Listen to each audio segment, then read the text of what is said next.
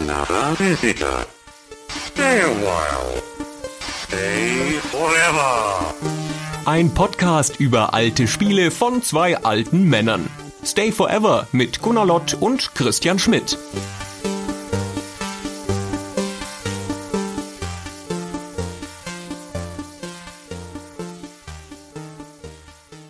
Hallo Gunnar. Hallo Christian.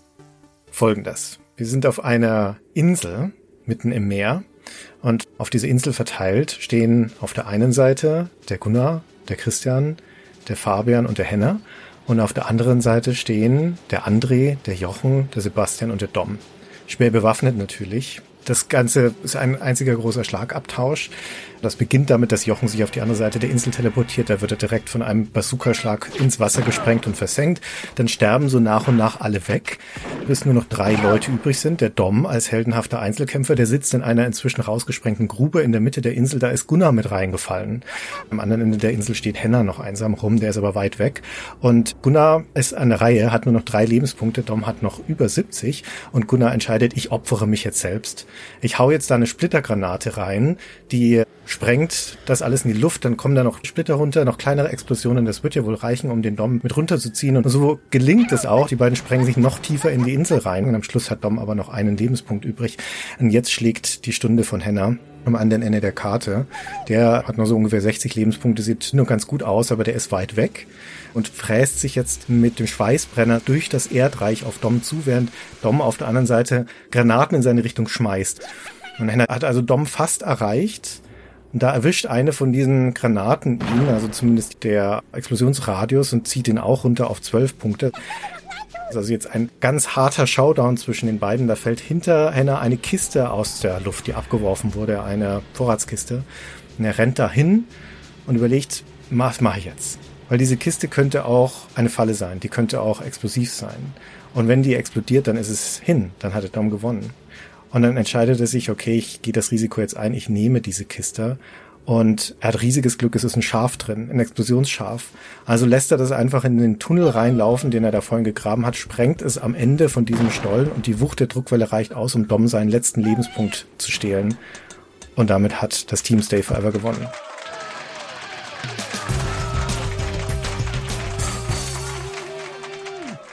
Knapper Sieg, aber verdient. Genau so war es. Jedes einzelne Mal war es so. Zumindest in dieser einen Partie war das so. Aber was wir hier in aller Ausführlichkeit geschildert bekommen haben, ist eine typische Spielszene, ein dramatisches Finale einer Partie von Worms, dem Spiel, über das wir heute reden. Ja, sehr schön. Vielen Dank für diese schöne Einleitung, die das wirklich realistisch wiedergegeben hat in all seinem Chaos, seiner Zufälligkeit und der schieren Panik, die dieses Spiel beherrscht. Worms ist ein Spiel von 1995, ein Amiga-Spiel, das gleichzeitig auf dem PC kam, vom englischen Team 17. Und da geht es genauso zu, wie du es beschrieben hast. Jeder hat ein Team mit vier bewaffneten Würmern. Man zieht rundenbasiert, abwechselnd immer jeder einen Wurm, dann wird wieder gewechselt. Man kann Spieler gegen Spieler spielen oder gegen die KI. Und das ist vom Genre her man kann jetzt auch ein Strategiespiel sagen, aber das ist ein Artilleriespiel, weil Artilleriespiele waren mal ein Genre. Jedenfalls zu dieser Amiga-Zeit, als das Spiel rauskam. Heutzutage wirst du das nirgendwo als Artilleriespiel bezeichnet sehen, obwohl du natürlich recht hast mit dieser Herleitung. Und es ist wahnsinnig schwierig, finde ich, das Genre von Worms zu definieren. Ich habe es bezeichnet gesehen als Actionspiel, als Rundentaktikspiel, was schon sehr bizarr ist, weil da stelle ich mir was ganz anderes drunter vor, aber in gewisser Weise ist es richtig. Wir haben es bei GameStar immer als Actionstrategie bezeichnet, was auch ein komisches Konstrukt ist. Wenn du nicht weißt, worunter es fällt, dann ist es ein Actionstrategie-Adventure-Rollenspiel.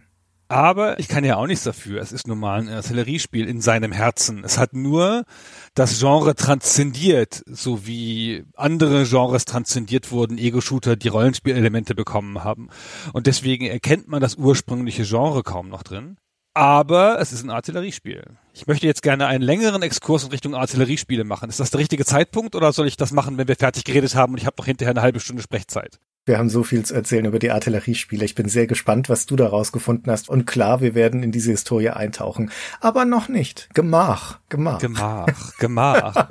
also es würde mich wirklich interessieren, ob hier Leute zuhören, denen man Worms beschreiben muss, weil sie es nicht kennen. Selbst wenn man es noch nicht selber gespielt hat. Ich habe das Gefühl, dass es eines von diesen Spielen ist. Das muss einem schon mal über den Weg gelaufen sein. Allein deswegen, weil es eine Spieleserie ist, die seit 1995, also seit 25 Jahren Jahren wieder und wieder neu herauskommt. Also wo ständig neue Teile erscheinen, die immer wieder frisch gehalten wird für aktuelle Generationen und Plattformen. Man kann eigentlich nicht durch die Spielewelt gegangen sein, ohne mal an einem Worms vorbeizukommen. Ja, das glaube ich auch. Also es ist auch wirklich ja auf jede Plattform gekommen und man sieht an den Plattformsprüngen so ein bisschen, wer wann dazugekommen ist. Es gibt jetzt diesem Spiel ganz viele Retrospektiven im Netz. Also journalistische Medien haben sich damit beschäftigt, ne, auch 25 Jahre. Und man kann dann immer ein bisschen in so einen Artikel reinlesen und merkt dann, wann der Redakteur dazugekommen ist. Für mich ist das natürlich ein Amiga-Spiel. Also auch wirklich ein pures Amiga-Spiel. Ich nehme an, für dich ist es ein PC-Spiel. Ja, ein rein rassiges, klares PC-Spiel, natürlich. Das war ja nie auf dem Amiga. Möglicherweise war es, aber wen interessiert das denn? genau. Wen interessiert denn der Amiga? Und es gibt auch ganz viele Leute, die darüber schreiben und sich an dem Spiel erfreuen oder in die Zeit zurückschauen, als sie es das erste Mal gespielt haben, die das auf der PlayStation 1 gespielt haben. Und heutzutage kann man sich dem Genre ja auch auf dem Mobile nähern und auf der Switch und auf allen möglichen Plattformen ist das mal irgendwann in irgendeiner Version erschienen. Und diese Plattformwechsel, da kommen wir später, glaube ich, noch zu, von der ganzen Serie waren auch sehr bedeutsam, weil die Serie hat sich schwer verändert über die Zeit und das hat schon auch mit den Plattformwechseln zu tun gehabt. Ja, die Plattformen sind von Anfang an sehr bedeutsam für die Serie. Das ist ein Teil der Entwicklungsgeschichte, die wir dann erzählen müssen. Deswegen kann es sein, dass verschiedene Menschen zur gleichen Zeit auf unterschiedlichen Plattformen ihre Initiation mit Worms hatten, weil man das Spiel ziemlich von Anfang an auf fast allen existierenden Plattformen, zumindest den relevanten, erleben konnte. Und wie gesagt, wir sind da im Jahr 1995, als das losging. Das Spiel ist ab dann nicht unbedingt im Jahrestakt, aber so immer in zwei, drei Jahresschritten immer wieder neu rausgekommen, immer wieder veränderter Art und Weise und ist aber doch gleichzeitig, bis auf diverse Spin-offs und Ableger, die es auch gab, im Kern unverändert geblieben, nämlich diesen Kern, den du schon beschrieben hast. Teams von Würmern treten in Cartoon-Landschaften gegeneinander an und versuchen sich gegenseitig zu eliminieren. Das ist natürlich Cartoon-Gewalt, die wir hier sehen, also da fließt kein Tropfen Blut, aber es ist wie ein Spiel gewordener Sonntagscartoon, also wie die Looney Tunes, nur mit Würmern. Alles versucht sich mit großen Sprengladungen und Granaten und den absurdesten Waffen, explosiven Tieren, zielsuchenden Raketen, Grabegeräten und so weiter gegenseitig auszulöschen. Und es ist ein riesiger Spaß, vor allen Dingen ein Spaß, wenn man es gemeinsam spielt, idealerweise am gleichen Computer.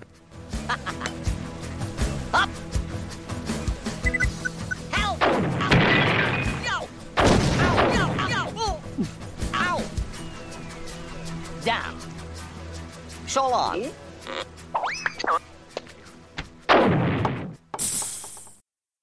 Jetzt musst du mir eine Frage beantworten, Gunnar, weil Worms war eines von den Spielen, die in der GameStar-Zeit, also gerade in unseren frühen GameStar-Jahren, vor allen Dingen auch außerhalb der Redaktion gespielt wurde. Das war das einzige Spiel, an das ich mich erinnere, dass wir tatsächlich nicht in der Redaktion gespielt haben, also abends unsere typischen Quake und Half-Life Deathmatches und sowas, die ja sehr populär waren, waren immer in der Redaktion. Und bei Worms haben wir uns extra bei Mikkel Galuschka in seiner Wohnung getroffen, um dort Abende zu verbringen, Chili zu essen und Worms 2 zu spielen. Und ich weiß nicht mehr, ob du da dabei warst. Nee, da war ich nicht dabei. Gott sei Dank. Ich kann mich da nicht dran erinnern. An Mickels Chili hätte ich mich sicher erinnert. Nee, es war gar nicht Mickels Chili. Ich kann mich auch deswegen so lebhaft dran erinnern, weil ich da zwei Dinge fürs Leben mitgenommen habe, nämlich zum einen Worms 2 zu spielen. Und ist kein Chili. Nee, aber das Chili ist der zweite Punkt, weil da war auf jeden Fall mit dabei der Toni und der Rüdiger, glaube ich, war auch häufig mit dabei und ich weiß aber nicht, ob sonst noch mehr Leute waren, wobei du das Worms 2 ja auch maximal zu viert spielen konntest. Also ich glaube, mehr hätte gar keinen Sinn gemacht. Aber das Chili hat Toni gekocht und Toni hat mir damals beigebracht, wie man Chili kocht. Davon zehre ich bis heute, weil das war das erste richtige Kochrezept, das ich als junger Mann selbstständig kochen konnte. War für mich komplettes Neuland, hat mir Toni damals beigebracht. Allein dafür bin ich ihm schon ewig dankbar. Und die ganzen Würmer. Ja, die Würmer natürlich auch, ja. Im Essen und auf dem Bildschirm. Im Essen. Aber wenn ihr ja. Worms 2 gespielt habt, dann war das 98. Also ein Jahr bevor mit Worms Armageddon der unbestritten beste Teil rauskam. Ja, würde ich auch sagen. Habt ihr euch also mit dem Schlechteren zufrieden gegeben?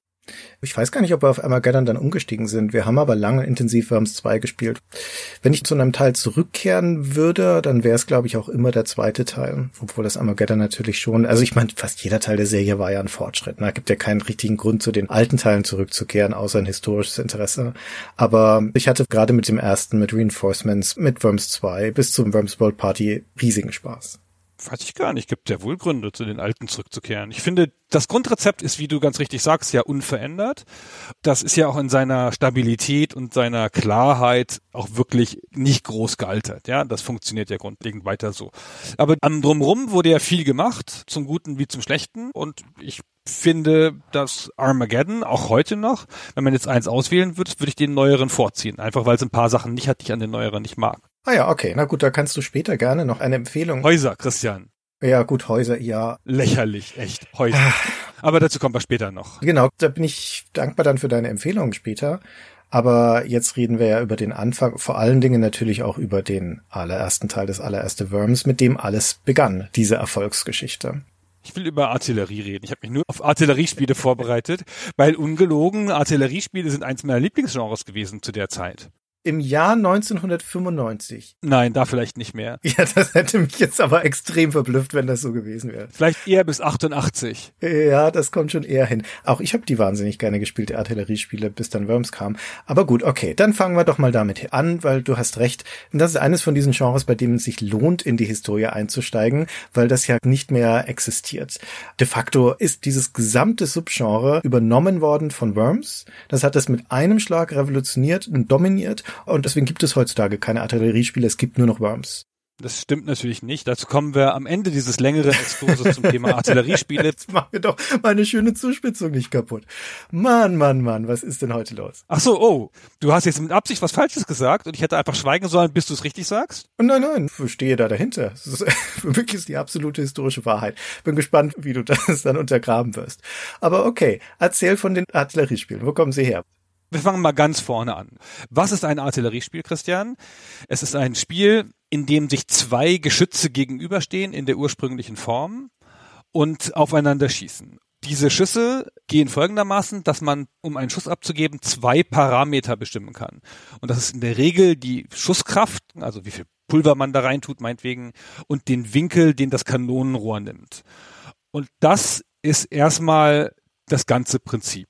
Man schießt abwechselnd gegen den Computer oder gegen einen anderen Spieler und es gibt diese beiden Geschütze und die schießen aufeinander und immer diese Parameter werden eingegeben. Die Spiele fangen schon Anfang der 70er an. In Ancient History, in den Nebeln der Zeit, weit bevor wir über Sachen reden wie Zorg und so richtige Spiele, gibt es schon erste Artilleriespiele. Eins der ersten muss War 3 gewesen sein von Mike Foreman weiß ich nicht, also ist auch umstritten, welches jetzt das erste war, aber War 3 ist auf jeden Fall eins der ersten. Mm, ja, also ich habe mich ziemlich lange da versucht reinzugraben, um rauszufinden, wo dieses War 3 herkommt und wo das erste Artilleriespiel herkommt und hundertprozentig genau kann ich es dir nicht sagen. Weil das früheste Spiel, das ich tatsächlich zurückverfolgen konnte, geht bis ins Jahr 1973, was ja auch schon Frühgeschichte ist. Aber diese Artilleriespiele also wie du beschrieben hast, ne, zwei Geschütze stehen sich gegenüber, feuern aufeinander und das Ziel ist es, sich dem anderen so nah anzunähern, bis man das Geschütz trifft, sich dann also ranzutasten. Ich glaube, jeder, der so ein Spiel schon mal gesehen hat, der kann sich darunter sofort vorstellen, was da gemeint ist. Nee, kann er sich nicht vorstellen, weil War 3 sieht nämlich anders aus, als man sich das vorstellt. Das ist ja ein Textspiel. Das ist ein Textspiel, genau. Und bei den ganz ursprünglichen sind es auch nicht diese zwei Parameter, da ist es nur einer. Da ist es nur der Winkel und nicht die Schussstärke. Das ist auch schon ein zusätzliches Feature, das dann später dazukommt. Aber man hört, dass das auch deswegen zu den ersten Computerspielen überhaupt gehört, weil da zwei Dinge zusammenkommen, die so prägend sind für die Frühzeit dieser Computer, nämlich zum einen, dass die ganz frühen Spiele ja auf Oszilloskopen stattfinden, also auf Bildschirmen, die für Kurvendarstellungen gemacht sind, um eine Kurvenlinie abzubilden. Und hier reden wir ja über eine ballistische Flugbahn von einem Geschoss. Na, es geht ja darum, das wird von einer Artillerie in die Luft geschossen, dann fliegt es eine Parabelbahn, dann schlägt es irgendwo ein. Und das andere ist, dass frühe Computer, die ja riesige Schränke waren, wir reden ja von der Mainframe-Zeit, dass die häufig in einem militärischen Kontext eingesetzt wurden, unter anderem auch dafür, um zum Beispiel Flugbahnen von Raketen zu berechnen. Und aus diesen beiden Dingen könnte man ja nun annehmen, es ist relativ logisch, dass man da auf so eine Art Spiel kommt. Aber ich habe tatsächlich in dieser Frühgeschichte von diesen Artilleriespielen nichts gefunden, was erstens auf ein Oszilloskop zurückgehen würde oder auf eine militärische Anwendung. Ich will nicht ausschließen, dass es das gab und dass es daher kam, aber ich habe da keinen Bezug gefunden. Das erste Spiel, wie gesagt, das ich wirklich zurückverfolgen konnte von 1973, das kommt aus einem Museum und zwar aus dem Oregon Museum of Science and Industry, OMSI, in Portland. Das ist ein Technikmuseum und das hat damals im Keller Mainframe-Rechner stehen. Einen PDP-8 von der Firma DEC und einen in den frühen 70ern topmodernen PDP-11. Das ist ein Spitzengerät. Über die erste Hälfte der 70er ist das ein absoluter Topcomputer. Und den hat dieses Museum. Da steht er natürlich nicht einfach nur als Ausstellungsstück rum, sondern schon zum Benutzen. Das ist nämlich, wie das Rolling Stone Magazin im Dezember 1972 schreibt, in einem Artikel über Space War, also über dieses Computerspiel und über den Aufstieg von Computern, hat er eine Liste von Orten in den USA, wo man öffentlichen Zugang zu Computern haben kann. Weil ich meine, wie gesagt, diese Computer sind diese riesigen, sündteuren Dinger. Das ist nichts, was irgendwie der Öffentlichkeit zur Verfügung stehen würde. Und diese Liste besteht aus vier Einträgen und einer davon ist dieses Oregon Museum of Science and Industry.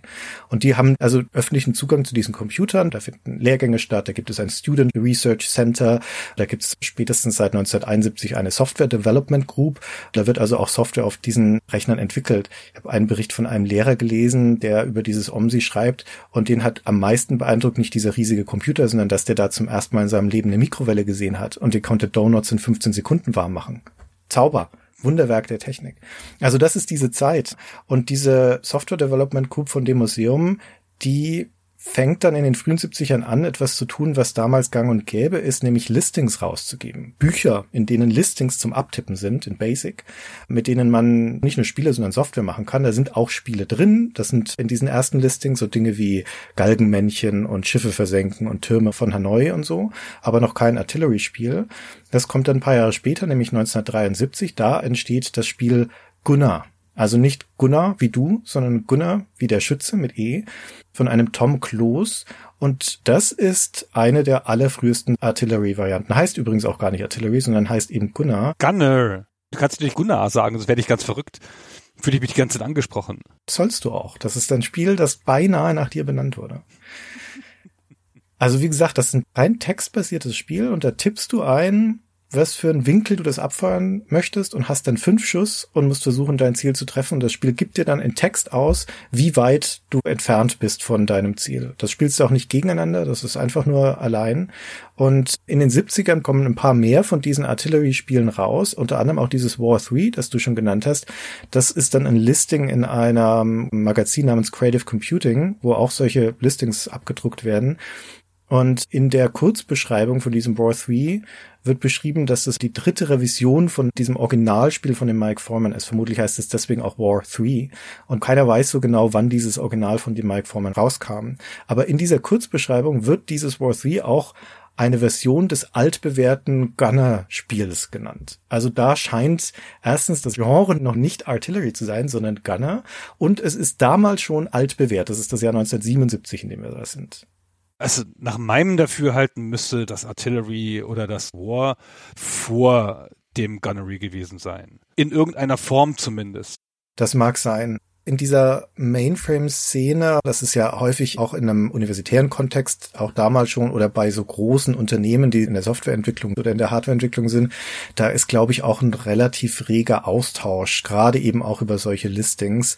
Das kann gut sein, dass da irgendetwas in Varianten immer weiter kopiert wird. Das geht dann auch in den schulischen Kontext. Dieses War 3 in diesem Listing von 1977, da wird ja auch beschrieben, dass die beiden zweiten Revisionen von M.E. Lyon und Brian West aus einem Highschool-Kontext kommen. Also die sind entweder Schüler oder Lehrer, das wird dann nicht beschrieben, von Highschools.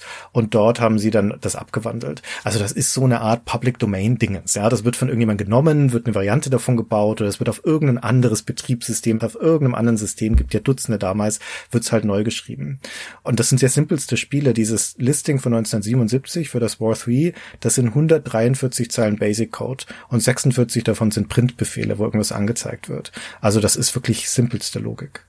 Ich glaube nicht, dass das einen militärischen Kontext hat oder auch nur haben müsste, sondern ich glaube, das ist einfach ein Mathematikerspiel, weil das ist ja pure Mathematik mit Ausrechnen, ne, wie viel Velocity hast du und was für ein Angle hast du und dann rechnet es dir halt genau aus, ob du drüber oder drunter geschossen hast. Und das ist ja aber auch so eine stehende Redensart. Ich weiß nicht, ich habe das tausendmal irgendwo gehört in meinem Leben, aber vielleicht war es auch nur bei der Bundeswehr, dass jeder Artillerist dreimal schießen darf, einmal vor, einmal hinter und einmal aufs Ziel. Und weiß ich fühle mich da ganz angenommen von so einem Spiel. Ja, erinnere ich mich wieder an meine Zeit bei der Panzerartillerie damals, Christian. Ach, aber ich glaube, das ist einfach eine Rechenübung und dafür eignet es sich halt auch sehr gut. Und es funktioniert ja als Genre schon in dieser Textanzeige, ist schon cool. Ja, das würde auch deswegen ganz gut passen, weil diese Listings häufig auch veröffentlicht werden mit so einem lehrenden Ansatz. Also da steht nicht selten in den Büchern, in denen die erscheinen, dann auch Aufgabenstellungen mit dabei. Versuche zu verstehen, wie das funktioniert, versuche eine Variante zu programmieren und so weiter. Genau. So, und jetzt ist es passiert, was relativ naheliegend ist die Computer werden besser und es kommen jetzt lauter neue Computer dazu in den nächsten Jahren, Anfang der 80er, also mit den Konsolen und Heimcomputern, den allerersten Sachen. Und dann entwickelt sich aus diesem Nerd, Mathematiker, wir tauschen mal Listings aus, Genre, das sich ja in sich, haben wir ja schon erzählt, bisschen weiterentwickelt immer, indem die Leute was übernehmen voneinander, dann ein grafisches Genre auch ganz einfach und es entsteht Dutzende von Varianten und in jeder dieser Varianten ist es eigentlich immer gleich. Die beiden Geschütze stehen sich gegenüber auf unterschiedlichen Höhen, damit es ein bisschen spannend ist und je nachdem, was das für ein Spiel ist, wird die Landschaft, auf der sie stehen, automatisch generiert und dann hat man jedes Mal eine leicht andere Situation durch die unterschiedlichen Höhen und damit die Entfernung und jedes Mal muss man wieder die Kanone halt neu einstellen, weil wenn sie immer auf der gleichen Situation anfangen würden, dann wüsste man ja beim zweiten Spiel schon, wo man hinschießen muss. Und da gibt's dann eine Reihe von ersten Spielen. Es gibt den Artillery Simulator 1980. Es gibt ein Spiel, das wunderschön Smithereens heißt. Ne? Blow them to smithereens, schieß sie in Stücke, ist die Redensart, auf die das gemünzt ist. Das erschien 1982 für den Magnavox Odyssey, also eine Konsole, eine ganz frühe. Und relativ populär wurde es dann meines Erachtens mit den Heimcomputern. Da gab es dann zwei wichtige Spiele. Das eine ist Siege von 1984 von Mike Singleton von Melbourne House, der auch sonst eine große Figur ist in der Szene. Und eins meiner Lieblingsspiele der 80er, das großartige Artillery Duel. Dessen Basis hat Mike Perkins ich sage das immer so bedeutungsschwanger, so ein Namen, Mike Perkins, ich habe keine Ahnung, wer Mike Perkins ist, aber irgendein Typ, der Mike Perkins heißt, der hat das 1982 für so eine untergegangene Konsole, die Bally Astrocade geschrieben. Und dann wurde das von da aus portiert. Und zwar auf den gloriosen C64, natürlich mein damaliges Leib- und Magengerät und den Atari VCS und damit wurde das dann sehr, sehr, sehr populär. Auf diesen beiden Plattformen und Artillery Duel ist eins der meistgespielten Spiele der 80er bei mir und meinem Freund Marco. Was da draußen in der Welt ist, weiß ich nicht, aber Marco und ich, ne, Artillery Duel, Wizard of War und Whizball sind unsere drei meistgespielten Spiele, vielleicht noch Arkan. Das kann ich gut nachvollziehen. Interessanterweise habe ich das Artillery Duel nie gespielt, weder auf dem C64 noch auf dem Atari 2600, obwohl mein Freund Michael und ich eigentlich fast alles für diese beiden Plattformen gespielt haben, was uns untergekommen ist. Aber entweder hatten wir das nicht oder ich habe keine Erinnerung daran. Mein Spiel der 80er, in das ich viel Zeit versenkt habe, war dann Ballerburg, die Atari ST-Variante davon, die auf jeden Fall irgendwann auch mal eine eigene Folge verdient, wenn du mich fragst. Ja, ja, ja. Ja, machen wir so. 975 oder so. also nachdem wir Artillery Duel, Wizard of War und Whizball gemacht haben, können wir gerne natürlich noch Ballerburg machen. Ich bin ja auch nicht so. Also der Punkt ist, das ist eine Art von Spiel, das sich relativ schnell übersetzen lässt für jeden gängigen Computer, der dann da rauskommt, weil es so unaufwendig ist. Da muss ja keine Grafik bewegt werden auf dem Bildschirm, außer einem einzelnen Punkt, also einem Geschoss, das da in einer Parabelkurve fliegt und alles andere ist ja im Endeffekt statisch.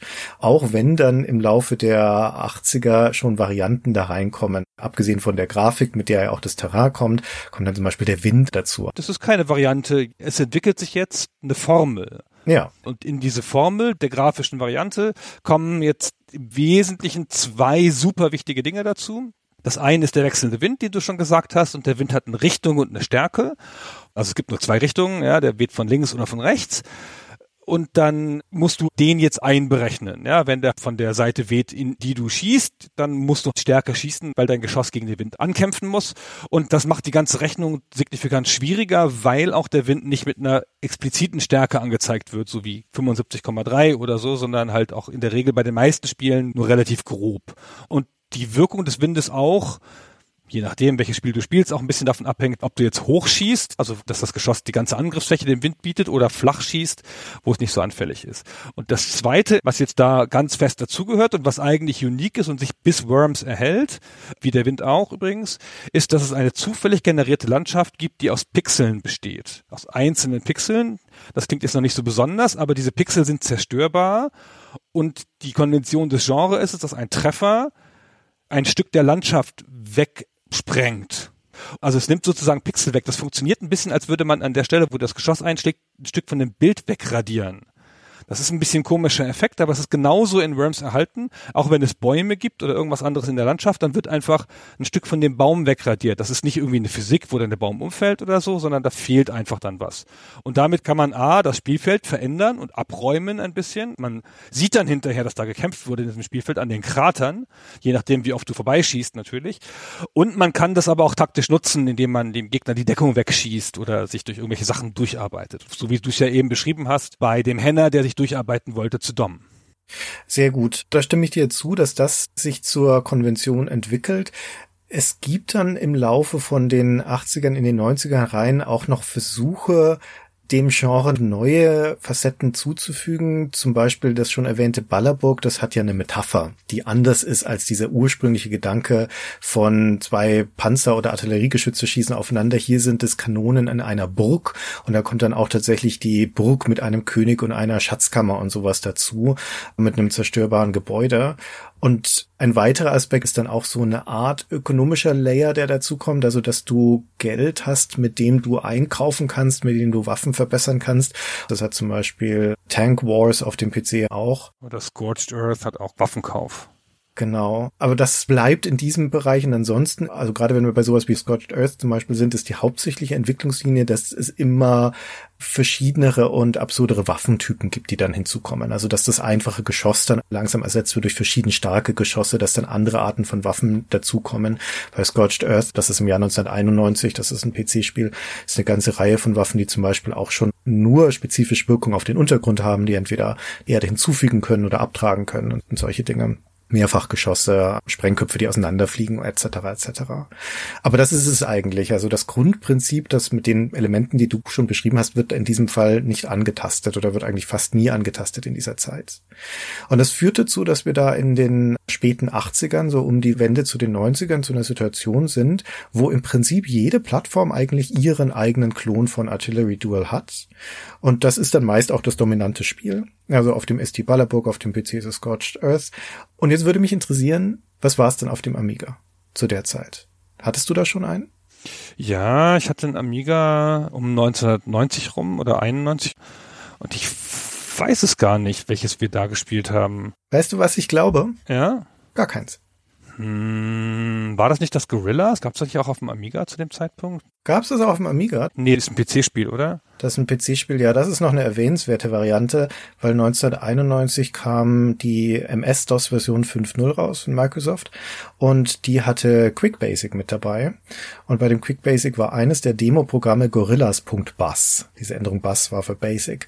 Und das war ein Artillery-Klon, wo auf unterschiedlich großen Hochhäusern zwei King Kong-artige Gorillas stehen, die sich mit explosiven Bananen beschmeißen. Wir merken uns mal die explosiven Bananen, das könnte später noch relevant werden.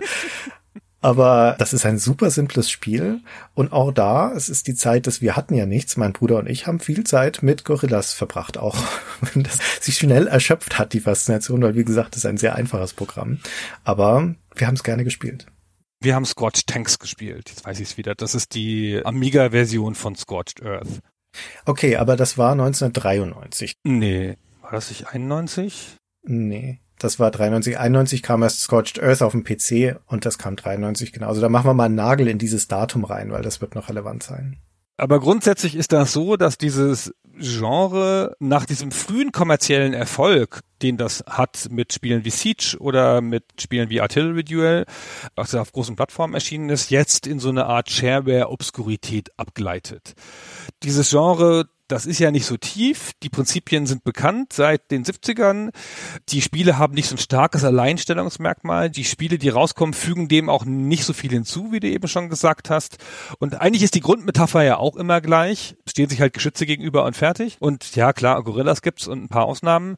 Und das, was hinzukommt, macht das Spiel in der Regel nicht besser oder auch nur anders, sondern immer nur so ein bisschen freakiger oder komplizierter. Ich finde an Scorched Earth, das ist so ein bisschen Peak. Da sieht man's, das hat halt irgendwie, ich weiß nicht, 30 Waffentypen, also mhm. krass viele, die auch alle nicht so erschließbar sind, die du alle ausprobieren musst. Und das hat noch so KI-Typen, so wie Warlords, das Strategiespiel so KI-Typen hat, wo du dir die Schwierigkeit regeln kannst, indem du halt mit vier Leuten spielst und dann sagst du, einer ist ein Idiot und der eine ist ein Sniper, der nur auf angeschlagene Gegner schießt. Dann gibt's auch den Cyborg, der quasi nicht besiegbar ist und dann stellst du dir so ein Feld zusammen. Und es ist trotzdem nett, das ist immer sowas, das spielt man mal so eine halbe Stunde, maximal zu zweit mit einem Kumpel am gleichen Rechner und dann ist es auch gut. Ne? Das ist nichts, was dich den ganzen Abend fesselt oder so. Hm. Fast alle von diesen Shareware, Freeware-Programmen aus dieser Ära, die guckst du an, auch damals guckst du sie an und siehst, das hat ein Hobbyist gemacht. Das sehr, sagen wir mal, zweckmäßige Grafik, wenn wir höflich sein wollen, aber selbst für damalige Verhältnisse ist das nichts, was einen vom Hocker haut, auch in Bewegung nicht. Also das ist abgeglitten in den Indie-Bereich, würde man heutzutage sagen. Hast du eine Vermutung, woran das liegt? Ich glaube wirklich, dass es zu einfach ist und dass du das nicht durchsetzen kannst. Ich meine, wir müssen noch mal ganz kurz sagen, dass mit Artillery Duel ja der vorläufige Höhepunkt auch erreicht wurde. Vielleicht war da auch einfach Peak. Ja, und das war in den frühen 80ern, ne? Ja, und dann hat jemand gesagt, so, so besser wird's nicht mehr. Ist aus. Gunnar hat jetzt so viel Artillery Duel gespielt, warum müssen wir noch ein zweites Spiel rausbringen? Nee, aber ich glaube, dass es wirklich zu einfach ist und dass jeder Mensch davon eine Variante entwickeln konnte und dass es deswegen so viele Varianten gab und dann ist das Unterscheidungsmerkmal nicht mehr so groß zwischen den Spielen. Und dann lohnt es sich vielleicht auch nicht in so ein Genre, von dem es schon 25 Shareware-Klons gibt, auch mal so richtig Geld zu investieren, was richtig Neues zu machen mit dem Genre. Ja, möglich. Ich glaube nicht, dass es eine große programmiertechnische Herausforderung ist. Also tatsächlich auch eher was für Hobbyisten. Und es tut sich auf dem Bildschirm auch erstmal nicht so viel, zumindest in diesen ursprünglichen Varianten. Okay, wir haben das nun so lange vorbereitet, weil das durchaus wichtig ist für das, was jetzt kommt. Wir sind jetzt im Jahr 1990. Wir haben dieses etablierte, aber ziemlich obskure Genre, dessen Formel seit mehr als einem Jahrzehnt festgebacken ist.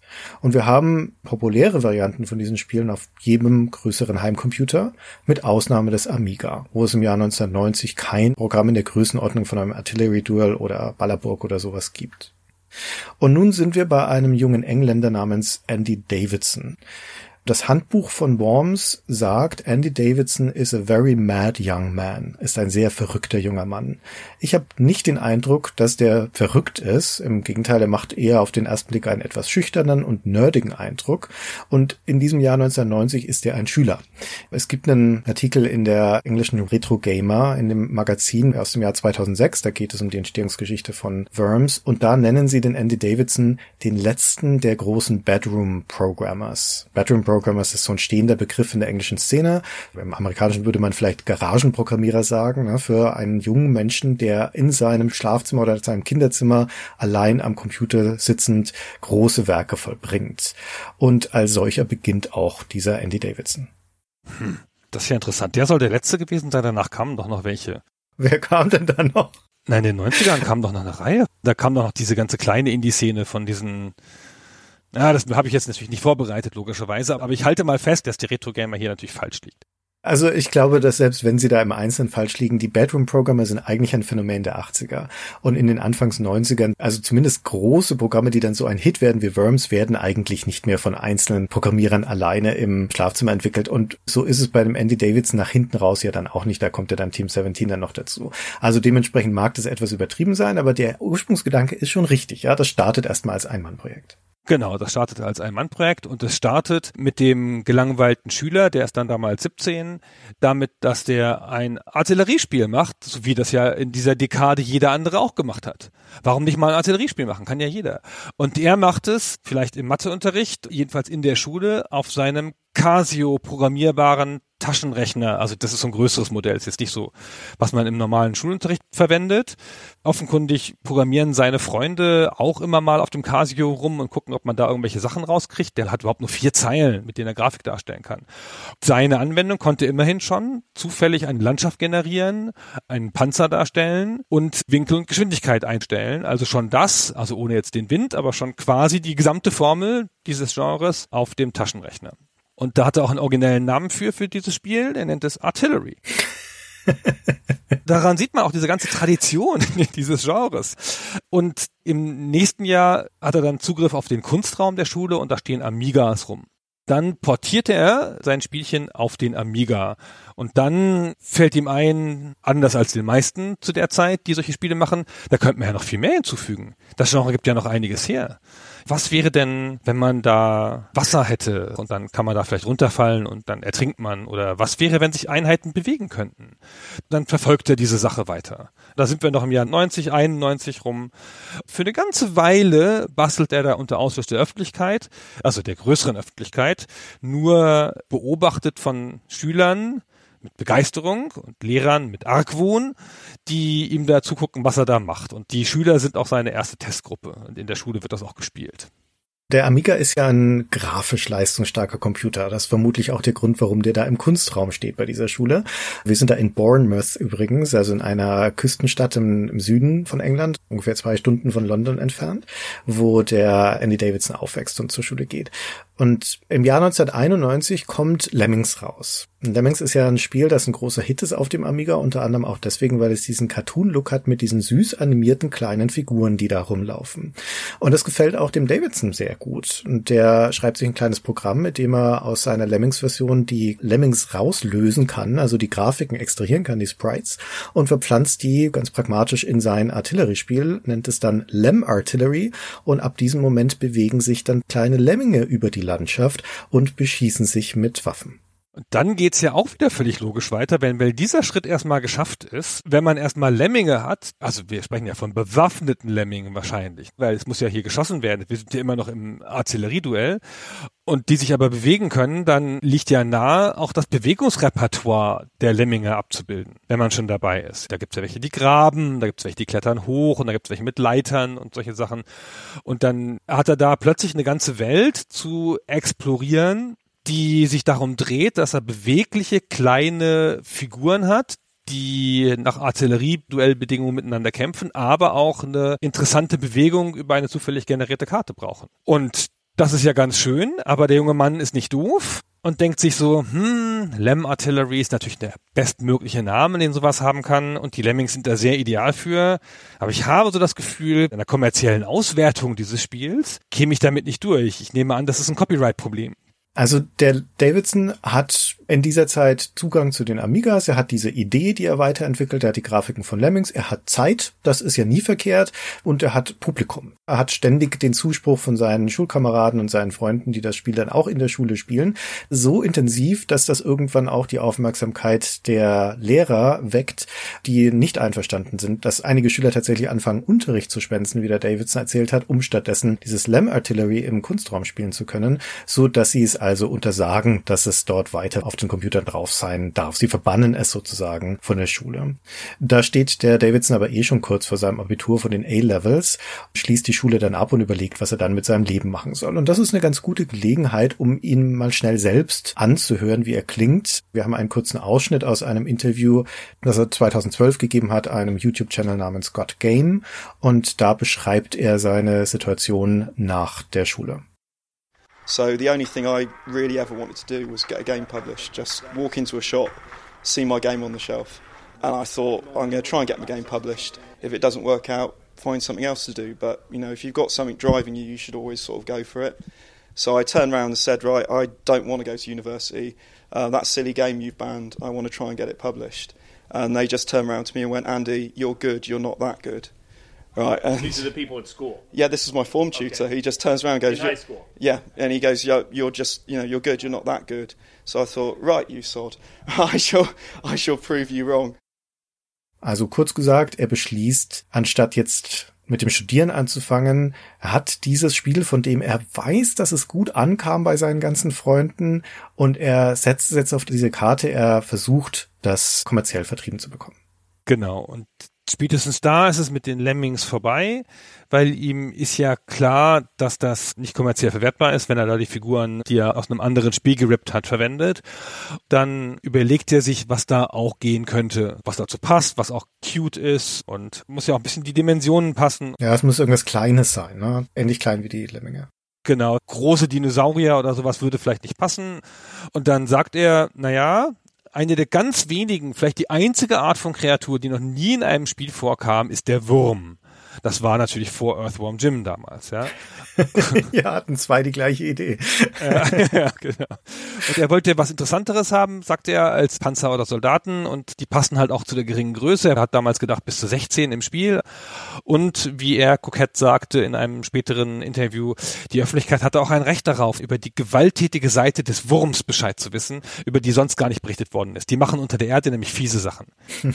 naja, ganz nett. Also das passt zu seinem Humor. In dem Ausschnitt konnte man ja schon ganz gut merken, dass es ein humorvolles Spiel ist.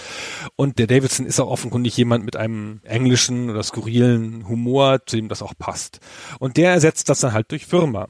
Dann ändert sich der Name des Spiels auch dementsprechend von Lemmertillery nicht zu Wormertillery, sondern zu Total Wormage. Was sich sicherlich anlehnt an Total Carnage. Mhm. Ja, das ist ein Amiga-Action-Spiel, das Midway damals rausgebracht hat. Genau. Also nach seiner Schulzeit fängt der Davidson dann in einem Amiga-Laden an zu arbeiten. Also er ist generell ein großer Amiga-Fan und bei Tag schmeißt er diesen Laden, er ist da auch der Manager.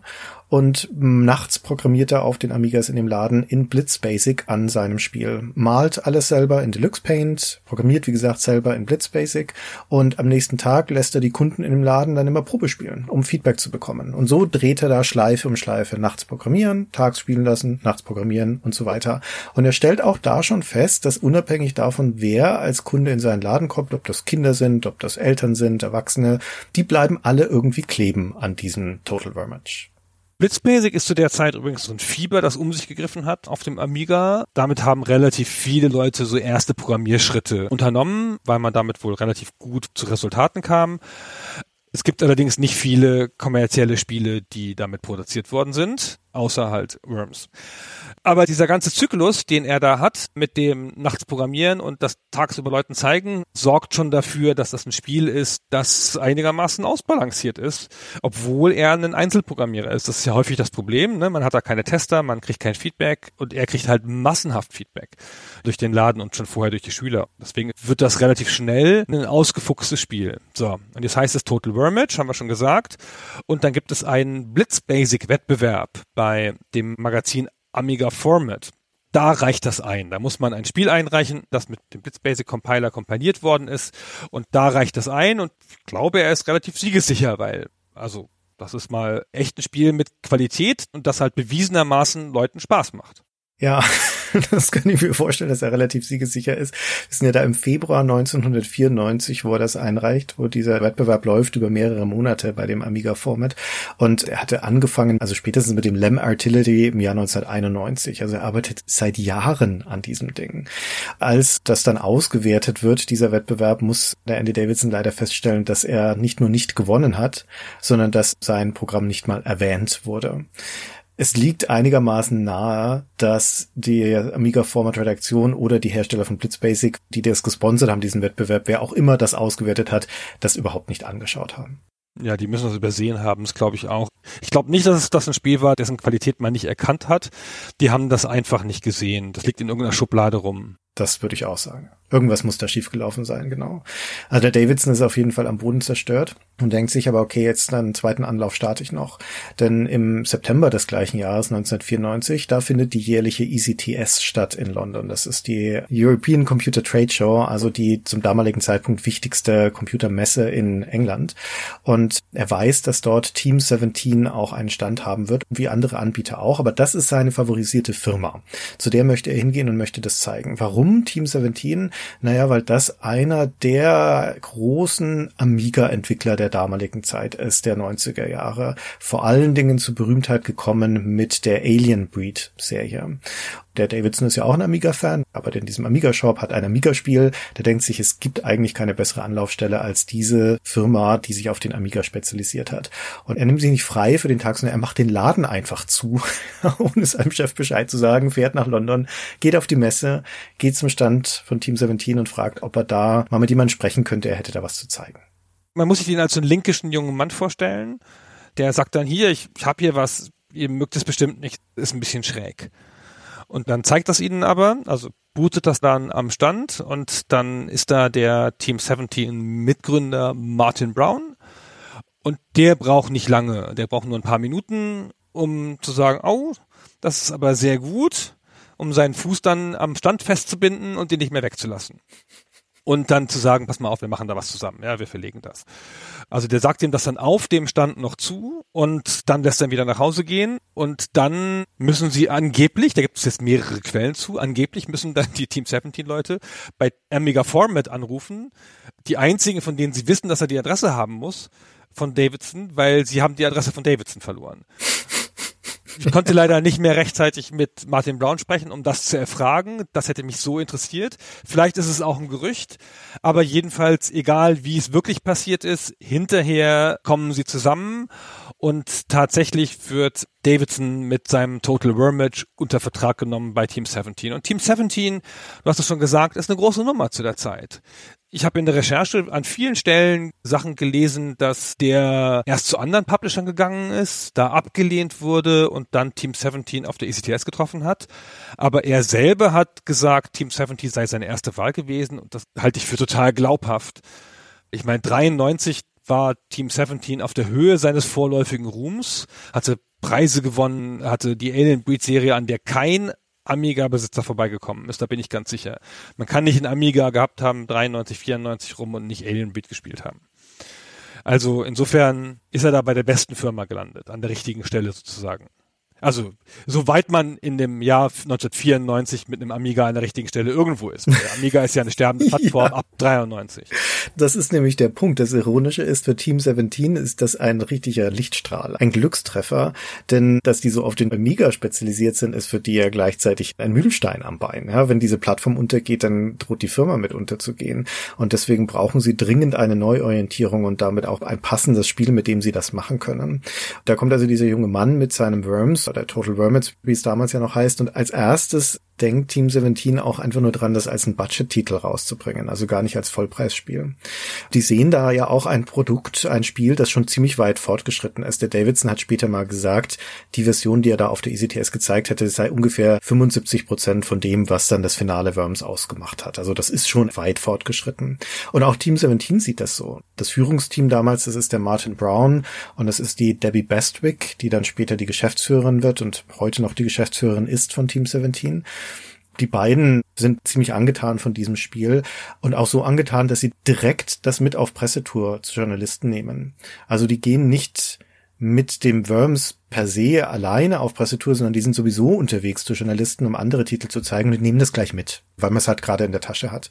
Noch im Herbst des Jahres, also im Oktober, November des Jahres, da hatten sie überhaupt keine große Gelegenheit gehabt, an dem Spiel noch irgendwas zu machen. Und stellen bei den Magazinen fest, dass die Journalisten begeistert sind. Es gibt im The One Magazine, eine der englischen Zeitschriften dieser Zeit, die haben später dann eine Preview-Titel-Story 1995 und da erzählen sie so beiläufig, dass damals der PR-Vertreter von Team 17 dreimal Mal mit der ursprünglichen Version von Worms im Büro war, nämlich zum ersten Mal, um es zu zeigen, und die anderen beiden Male, weil die Redaktion von The One bei Team 17 angerufen hat und gebettelt haben, dass sie nochmal vorbeikommen sollten, denn die möchten bitte nochmal Worms spielen. Die Team 17 Leute haben erzählt, dass es auch mindestens eine Redaktion gab, die übers Wochenende die Amigas haben laufen lassen, um jederzeit Worms spielen zu können, weil die Pressevertreter mit der Diskette schon längst wieder weggegangen waren. Und man wollte aber das Spiel nicht beenden, ja. Sonst hätte man es nicht mehr starten können. Also anekdotische Beweise dafür, dass das so gut ankam schon bei den Pressevertretern, dass da auch bei Team 17 der Groschen gefallen ist, dass man da möglicherweise einen richtigen Schatz an Land gezogen hat.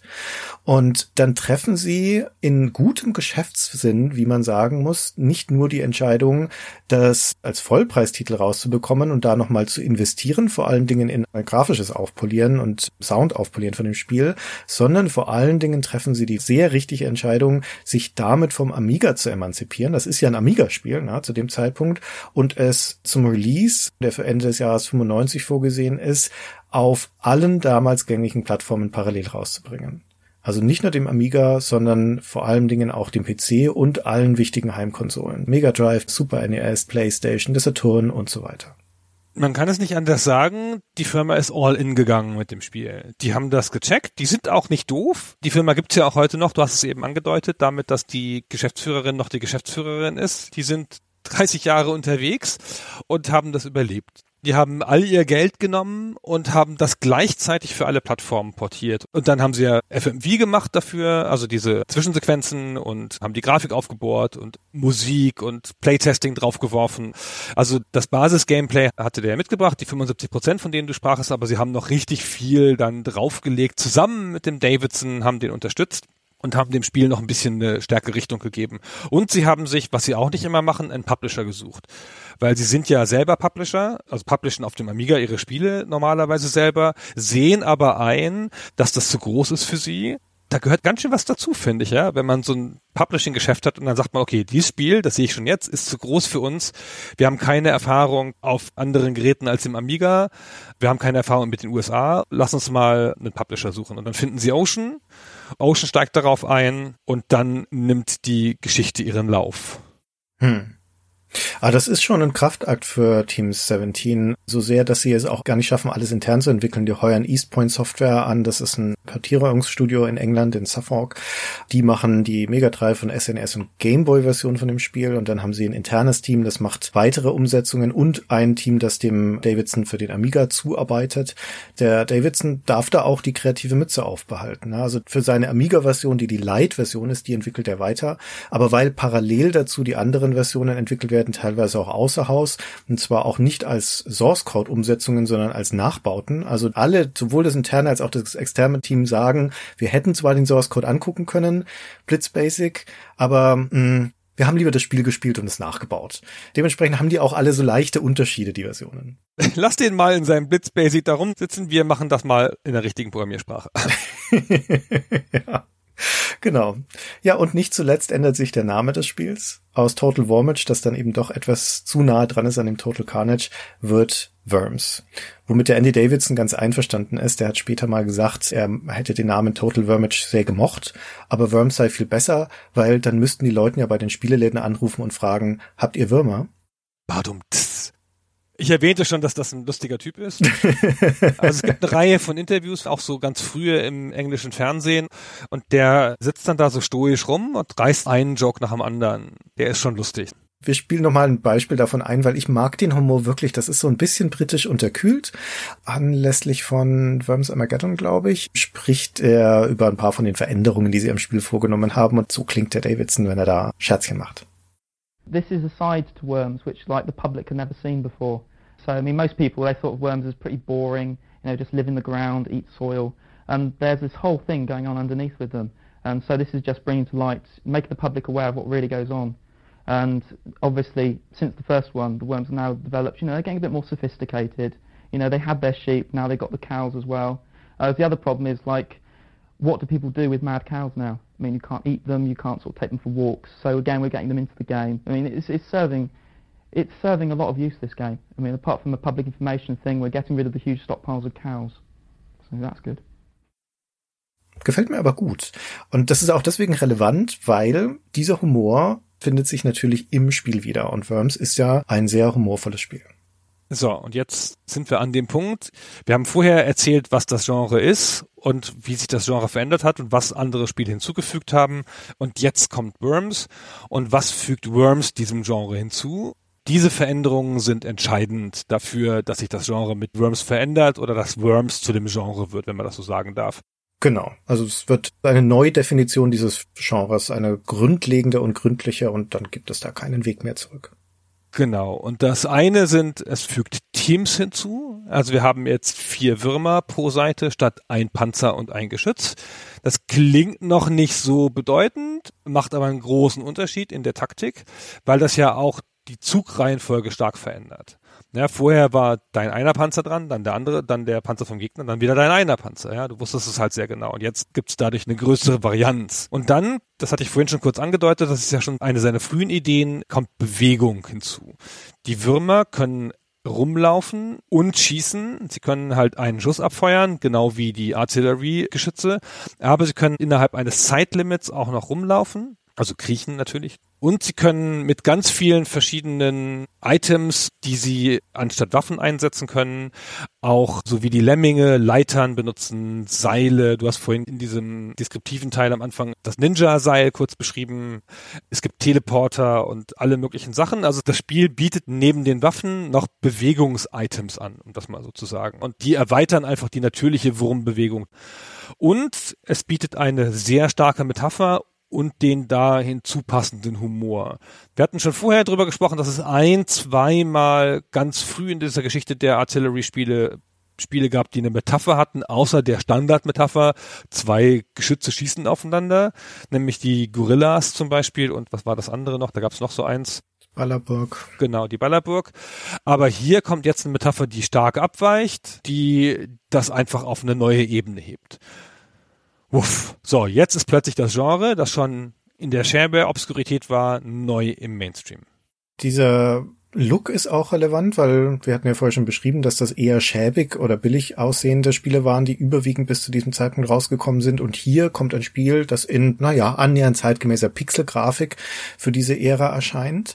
In einem cartoonigen Look mit aber durchaus auch hübschen Soundeffekten und ordentlicher Musik. Und weil wir hier schon in der CD-Ära sind, das Spiel erscheint auf dem PC für CD, auf der Playstation logischerweise, auch auf dem Amiga für das CD32.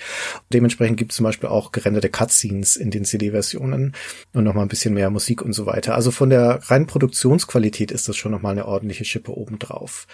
Es macht aber auch noch ein paar andere Sachen neu, die es vorher in dieser Form nicht gab, die auf den ersten Blick weniger relevant erscheinen. Es fügt zum Beispiel sehr viel mehr Spielraum hinzu, im wahrsten Sinne des Wortes, weil es ja die Karten über den Bildschirm hinaus ausdehnt. Klassischerweise sind die Artilleriespiele Bildschirmspiele. Das findet alles auf einem Bildschirm statt und es bewegt sich nie was. Worms scrollt und später zoomt es sogar. Also ab der PC-Version zoomt es schon.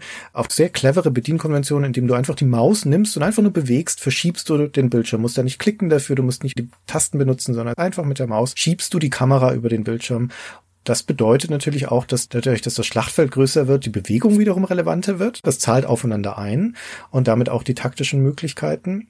Und es bedeutet aber auch, dass das Abschätzen von Flugbahnen und von dem Weg zum Ziel anspruchsvoller wird, weil die teilweise ganz schön weit auseinander liegen können, diese winzigen Würmer. Das Spiel geht dann sehr darüber hinaus, über das Abschätzen von Flugbahnen und das Festlegen von Schussstärke weil es so viele Waffen einführt, nach und nach, aber schon im allerersten Worms gibt es, glaube ich, mindestens zwölf. Ich habe jetzt gar nicht die genaue Zahl, aber es gab bestimmt fünf Bewegungsitems und zwölf Schuss-Items, um das mal so ganz grob über den Daumen gepeilt zu sagen. Und die Auswahl scheint mir schon die wichtigere Lösung zu sein als das reine Festlegen des richtigen Waffenwinkels. Und es wird dadurch auch viel schwerer berechenbar. Es wird ein richtig kniffliges Entscheidungsspiel, das sehr stark auch auf Erfahrung abhebt. Ich habe vorhin gesagt, jetzt ist das Artillery-Spiel wieder im Mainstream angekommen mit einer richtig großen Produktion auf allen Plattformen. Und jetzt geht natürlich der Boom los, Christian. Jetzt erscheinen neue Artilleriespiele links und rechts, weil jetzt hat ja mal jemand gezeigt, wie es ist. Und nicht. Nein. Nein. Nein. Es inspiriert ein paar Klone oder ein paar Neuinterpretationen des Genres. Hawks of War kommt im Jahr 2000. Franz Schweine. Ach, Frontschweine heißt es auf Deutsch, genau. Ganz nett, macht das alles ganz ordentlich, kann aber dem Worms nicht das Wasser reichen. Ah, das sind wir schon in der 3D-Ära. Das ist ja noch weit weg. Ja, ja, ne, genau. Aber ansonsten gibt's da auch nicht so viel. Das ist schon das bedeutsamste Spiel, weil Worms bleibt ja da, verschwindet ja nie mehr. Bis heute kommen immer wieder neue Spiele raus in relativ kurzen Abständen und beherrscht dieses Genre. Andere Konkurrenten gibt es nicht. Bis zum Jahr 2009, Christian, wo das Artillery-Genre nochmal eine andere Wendung nimmt. Weil? Weil da kommt ja Crush the Castle raus auf Flash. Ah, ja, und dann Angry Birds und so, ja, ja. Ach, darauf wolltest du hinaus. Okay. Genau. Also bei dem Flash-Spiel Crash the Castle, das führt eine Singleplayer-Variante ein, weil das ein Flash-Spiel für eine Person ist. Da hat das Spiel ein Trebuchet und das funktioniert genauso wie diese Artillery-Sachen. Aber auf der anderen Seite ist kein anderer Spieler oder keine Computer-KI, sondern eine prekär gebaute Burg aus Stämmen. So ein bisschen wie so ein Jenga-Turm, den man dann Stamm für Stamm abräumen kann und dann fällt die mit der Physik zusammen.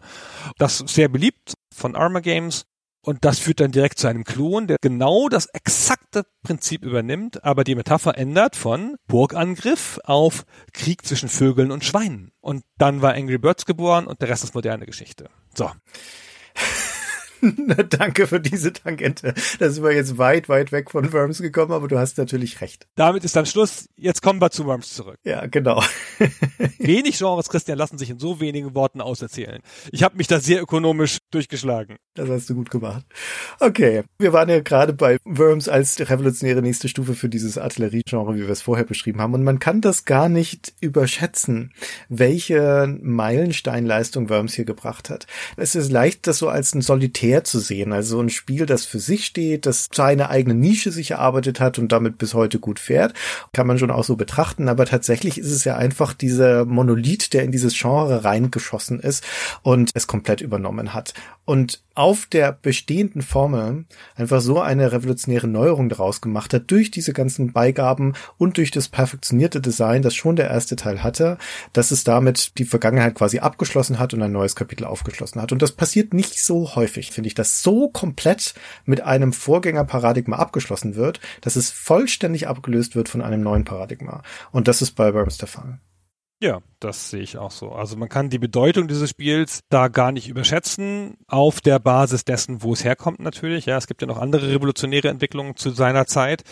Aber das ist schon ganz besonders. Und man muss auch sagen, Team 17, die ja dann schnell gemerkt haben, was sie da haben, führt die Marke dann auch sehr konsequent dann kommt Spiel auf Spiel auf Spiel raus und sie versuchen da ständig was hinzuzufügen und mit der Marke noch mehr zu machen. Also es wechselt mehrmals die Engine, logischerweise, ja, weil wir hier über 25 Jahre Geschichte eines Spiels reden.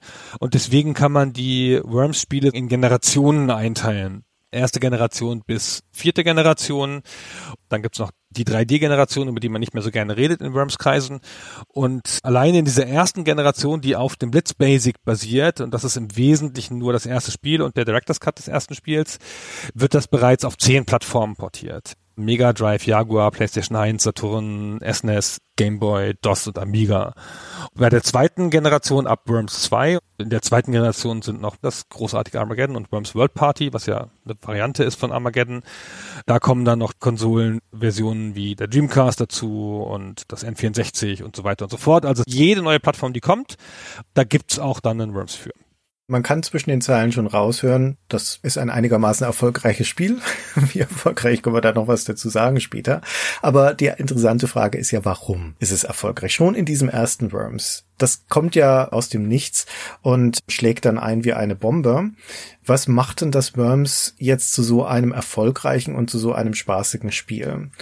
Es setzt natürlich auf der etablierten Formel auf, das ist schon klar, aber diese neuen Elemente, die es hinzufügt und viele kleine Dinge, die wir auch noch beschreiben müssen, fügen sich da zusammen zu einem sehr spaßigen Ganzen. Ich fange mal an mit einem recht offensichtlichen Punkt, nämlich mit der grafischen Darstellung. Gerade das erste Worms, wenn man das anschaut, aus dem modernen Blick ist das jetzt nichts, wo einem vor Begeisterung die Brille runterfliegt.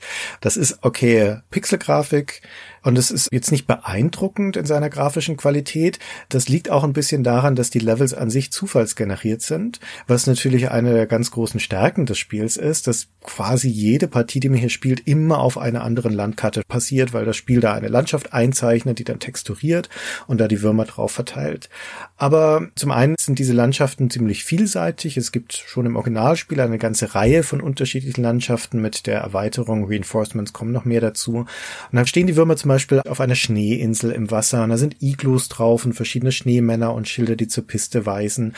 Oder sie befinden sich auf dem Mars in einer roten Kraterlandschaft und Raketen stehen rum und Teleskope. Die können im Wald kämpfen, unter Bäumen grasen, auf der Erde oder in der Hölle, wo dann unter ihnen kein Wasser blubbert, sondern Feuer lodert und Teufelsstatuen rumstehen und sowas und so weiter und so weiter. Eine ganze Reihe von ganz nett anzusehenden Landschaften, die sind jetzt nicht spektakulär und es gibt auch genügend von diesen zufallsgenerierten Levels, in denen nicht so viel los ist, wo die Hindernisse eher klein und unauffällig sind und wo es überwiegend das Relief ist. Aber auch da, das Relief ist ja eigentlich das Ausschlaggebende. Das ist häufig sehr zerklüftet. Das können große T-förmige Inseln sein oder es können zwei Inseln sein, zwischen denen das Wasser ist. Dann ist häufig eine Brücke darüber eingezeichnet, eine dünne, die schon sehr fragil aussieht und das ist sie dann auch. Die lässt sich sehr leicht wegsprengen. Und diese Würmer, die darauf rumkriechen, auch wenn die wirklich nur ein paar Pixel groß sind, die haben durchaus diese Ausdrucksfähigkeit, die wir auch aus den Lemmings kennen. Die sind kleine rosafarbene Würmer, die im ersten Teil noch schusssichere Westen anhaben, also so eine grüne Panzerung vorne dran. Und die haben aber süße kleine Animationen, die ziehen ihre Waffen natürlich immer raus. Für jede einzelne Waffe gibt es ein unterschiedliches Modell. Wenn die die Schrotfrinte nehmen, dann laden sie sie auch so durch, bevor sie die abschießen und eine kleine Patrone fliegt raus. Wenn sie eine Granate nehmen, dann werfen die die nicht einfach, sondern sie kicken sie vor sich in die Luft und köpfen die in Richtung des Gegners und dort fliegt die dann hin und explodiert. Und wenn sie irgendwo runterfallen oder wenn sie durch die Luft geschleudert werden und zu tief fallen, dann überschlagen sie sich und landen mit dem Kopf im Boden und den ziehen sie dann raus, ihren Kopf. Und das ist alles zuckersüß animiert, finde ich. Und generell ist das, was auf dem Bildschirm los ist in dieser Pixelgrafik, durchaus eindrucksvoll. Es gibt Partikeleffekte, die durch die Gegend spratzen wenn so eine Granate explodiert, die reißt ja immer einen Teil der Landschaft raus, da steht dann so ein großer runder Kreis in der Landschaft, die Pixel fliegen durch die Gegend, so kleine Feuertropfen fliegen durch die Gegend. Und das ist alles präzise und hochwertig animiert. Unterstützt halt vom Sound. Er hat ja die Stimmen der Würmer noch selber eingesprochen, der Davidson, die ersten, und die machen dann halt lustige kleine Geräusche, sowas wie, ah, oh Gott, nein, Hilfe, sterben, goodbye, see you later, Alligator. What's this? Ow! Leave me alone. Das passt halt auch ganz gut dazu. Das ist insgesamt ein stimmiger Look. Kein super komplexer Look, aber ein stimmiger Look, der halt charmant aussieht. Und das ist halt die schöne Pixelzeit. Das sieht auch heute noch ganz nett aus. Naja, also nicht super, aber ganz nett. Das ist das eine. Übrigens auch die Grafik, die du eben so schön beschrieben hast, die folgt weiterhin diesen Konventionen aus den ganz alten Artillery-Spielen. Pixel für Pixel wird da was weggesprengt. Und auch wenn da eine Figur ist, wie zum Beispiel eine Rakete, die dann so schräg da in der Landschaft steht, dann wird unlogisch aus der Rakete was rausgesprengt unten und die Rakete bleibt dann trotzdem oben noch stehen, auch wenn der Boden schon weggesprengt worden ist. Das ist eine Grafiktapete, ja. Das ist nur eine Tapete, genau. Es soll auch keine Gebäude sein, das ist nur Hindernis. Aber das tut dem Spiel ja keinen Abbruch, dem Spielspaß.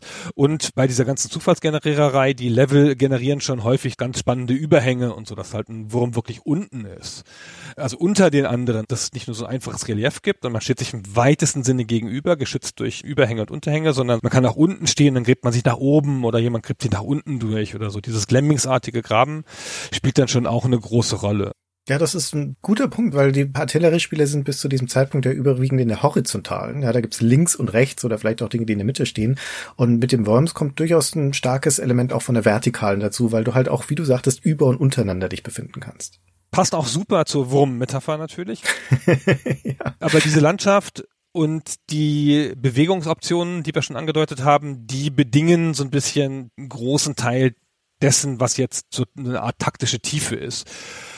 Und das Spiel entfaltet unfassbar viele Möglichkeiten, Entscheidungen zu treffen, richtig oder falsche. Und das Spiel zu gewinnen auf Arten mit Strategien. Die Fans fangen an, sich in Foren auszutauschen. Also wir haben drei bis fünf Bewegungsoptionen schon im ersten Spiel, ein Dutzend Waffen. Wir haben das ganze Bewegen der Würmer einfach so.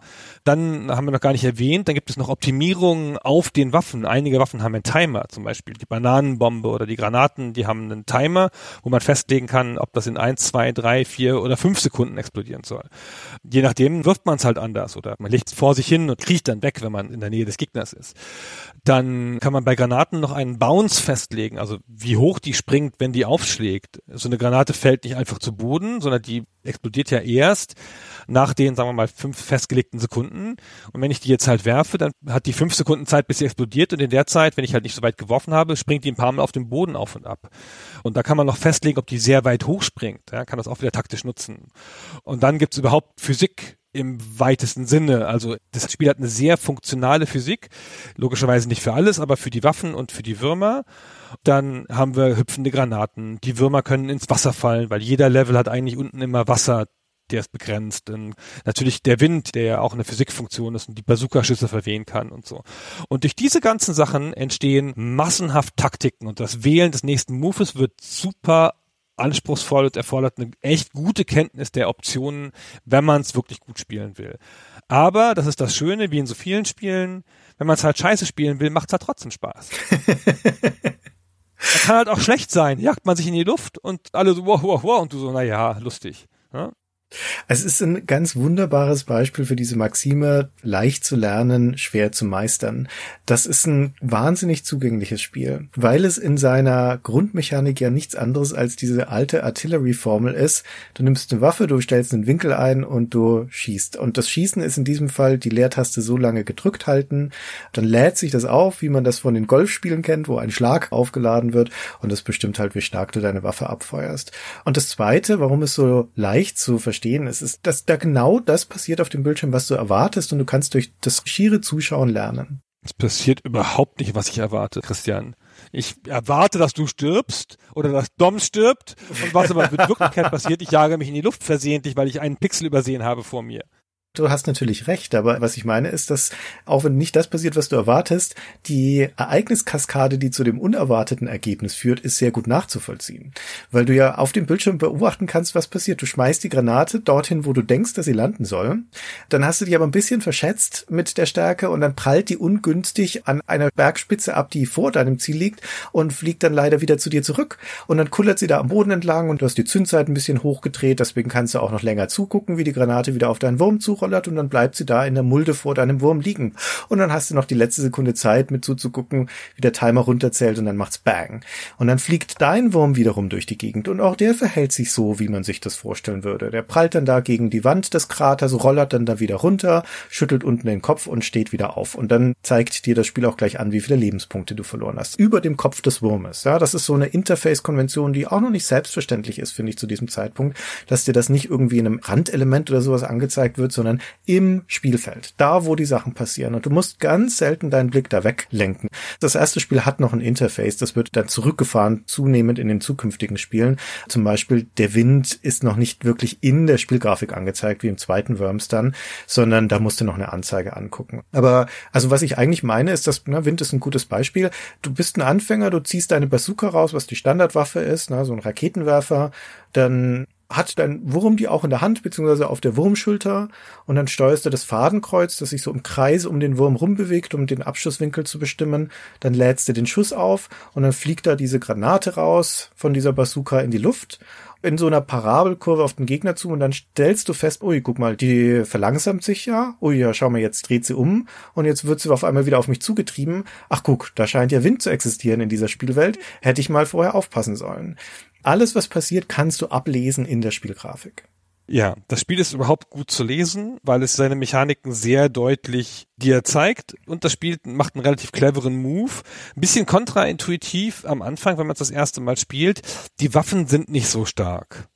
Ja, wenn du so den mit dieser Bazooka richtig okay triffst und den nicht irgendwo hinsteuern kannst, wo er nochmal Schaden nimmt, dann machst du dem so ein Drittel der Schadenspunkte weg. Die Hälfte. 50 von 100. Bis zu 50 Prozent beim idealen Treffer, genau. Aber die meisten Waffen machen so zwischen 20 und 50 Punkten Schaden. Das heißt, eigentlich kannst du fast nie jemanden, der noch frisch ist, mit einem Schuss töten. Es sei denn, du schießt den Abhang runter. Und dadurch werden so Aktionen, die an prekären Abhängen stattfinden, sehr wichtig, weil die wirklich dann Würmer töten können. Und es wird auch sehr wichtig, dass du schon überlegst, wie denn der andere Wurm zurückschießen kann. Weil der wird's ja wahrscheinlich überleben, es sei denn, du hast den super Angriff. Also was macht der denn dann? Bist du dann in einer prekären Situation oder schießt du besser aus der Ferne oder kannst du den irgendwie treffen, ohne dass er dich gut zurücktreffen kann? Dadurch entsteht auch wieder relativ viel Varianz im Spiel und man muss sich, wenn man es gut spielen will, auch einfach viele Sachen merken. wer dran ist zum Beispiel. Ich meine, es sind ja acht Würmer. Mehr auch, das können ja bis zu 16 sein. Genau, bis zu 16. Und du musst schon klar wissen, welcher Wurm als nächster dran ist vom Gegner. Das musst du dir gemerkt haben, wenn dein Zug vorbei ist, damit du überlegen kannst, ob dein Wurm noch mal drankommt, der angeschlagene Wurm oder ob der Gegner vor ihm dran ist, der neben ihm steht. Hm. Also dieses hinzugekommene Element der Bewegung ist so fundamental für die Spielerfahrung. Und zwar nicht einfach nur deswegen, weil du die Schussposition deines Wurmes damit bestimmen kannst. Das ist es ja in erster Linie mal. Ne? Die Distanz zu überbrücken zum Gegner, um näher an ihn ranzukommen oder um irgendwie dich nach oben auf einen Berg draufzustellen oder von mir aus auch unter einen Abhang, um dich zu schützen, wie auch immer, je nach Spielsituation, aber von dort aus dann schießen zu können.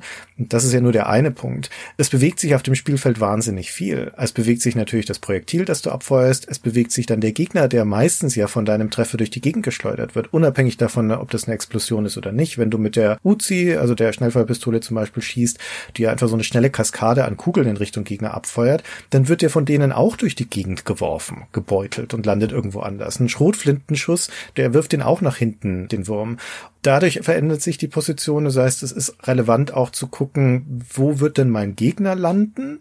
Und mit dem ersten Add-on, mit dem Reinforcements kommt ja auch noch die Option dann dazu, die auch super wichtig ist, dass du deinen Wurm auch noch für ein paar Sekunden bewegen kannst, nachdem er gefeuert hat. Das heißt, du kannst deine Rakete abfeuern, und dich dann noch mal kurz zurückziehen, zum Beispiel um noch schnell unter einen Abhang dich zu retten oder ein bisschen weiter vom Gegner wegzugehen. Bei manchen Waffen ist es ja sogar vorgesehen. Die stärkste Standardwaffe ist die Dynamitstange, die eine ganz tolle Waffe ist, weil da gehst du mit dem Wurm in die Nähe von einem Gegner wählst die Dynamitstange an und legst die neben den ab. Und dann kichert dein Wurm und dann beginnt diese Lunte zu brennen von dieser Dynamitstange, fünf Sekunden lang. Und diese fünf Sekunden musst du mit deinem Wurm noch schnell weggehen, weil diese Dynamitstange hat einen ordentlichen Wirkungsradius. Ja, wenn du zu nah dran stehst, dann erwischt es dich auch. Manchmal hast du aber Spielsituationen, wo du vielleicht den gegnerischen Wurm gewählt hast, der etwas ungünstig in einer Mulde steht und du hast den Rückweg unterschätzt. Ja, du dachtest ja, den Sprung da wieder raus aus dem Krater, den schaffe ich schon. Und dann stellt sich raus, mh, hm, den schaffe ich vielleicht nicht oder nicht beim ersten Anlauf und dann springt dein Wurm panisch immer wieder gegen diese Kraterwand und versucht da rauszukommen, während diese Lunte niederbrennt. Und dann macht's Bang und beide Würmer segnen das Zeitige. Also das sind ganz hervorragende Situationen, in der da anstehen, aber es hat ganz viel mit der Bewegung zu tun. Genau, die Bewegung hat zu viel Varianz geführt, zumal sie auch nicht nur das Kriechen haben, sie haben auch so kleine Sprünge eingeführt und sowas. Und man kann sogar einen Rocket Jump machen in dem Spiel. Man kann eine Granate vor sich auf den Boden legen, sagen wir mal Timer 5, dann zählt man, ne, sagen wir mal auf 4, damit man noch ein bisschen Zeit hat, dann macht man so einen Backflip, das ist so ein kleiner Rückwärtsdreher, eine Rolle rückwärts, Ab dem zweiten Teil dann. Ab dem zweiten Teil, genau, gibt's im ersten Teil noch nicht. Und wenn du das gut timest und dann die Granate unter dir explodiert, dann schleudert das halt den Wurm in die Luft und dann kann er auch ein Hindernis überwinden und vielleicht an eine Stelle kommen, wo er sonst nicht hinkommt. Alleine, dass das möglich ist, das steht ja nicht im Handbuch, dass man da Rocket Jumps machen kann. Das findet dann die Community raus durch die vielen Optionen und indem man halt einfach spielt. Und das ist auch ein Spiel übrigens, wo es sich wahnsinnig lohnt. Da kann man halt massenhaft absurde Tode-Videos machen, ja, weil ganz viel Emergent Gameplay drin ist. Also ganz viele Situationen, die zufällig entstehen durch das Regelwerk und die nicht vorgesehen sind und jedem Spieler gleich passieren. Das ist ja auch das Wesen von Multiplayer-Spielen. Wenn das jetzt ein Singleplayer-Spiel gewesen wäre, dann wären von diesen ganzen Möglichkeiten, diesem Möglichkeitenbaum, der sich durch die vielen Optionen ergibt, der größte Teil nicht genutzt gewesen, weil ne, eine limitierte Anzahl von Singleplayer-Spielern findet das halt nicht raus. Aber im Multiplayer wird das halt alles rausgefunden und dann entstehen bei dem Spiel so Strategieschulen, in welche Richtung man eher spielen will und so. Das Spiel ist dediziert dafür gebaut, eine große Dynamik in das Spielfeld reinzubringen. Vor allem dadurch, wie leicht Positionswechsel sind, absichtliche und unabsichtliche. Es bewegen sich einfach ständig Dinge auf diesem Spielfeld. Allein schon deswegen, weil du hier nicht auf einer flachen Landschaft spielst, sondern weil es ja alles zerklüftet ist und ständig überall Abhänge sind. Nicht nur die, die du durch Krater in die Landschaft reinsprengst, sondern von sich aus sind da viele Abhänge, wo Würmer, sobald sie mal in Bewegung sind, weil sie gefallen sind, gestolpert sind oder weil sie weggesprengt wurden, dann halt auch einfach durch die Landschaft kullern.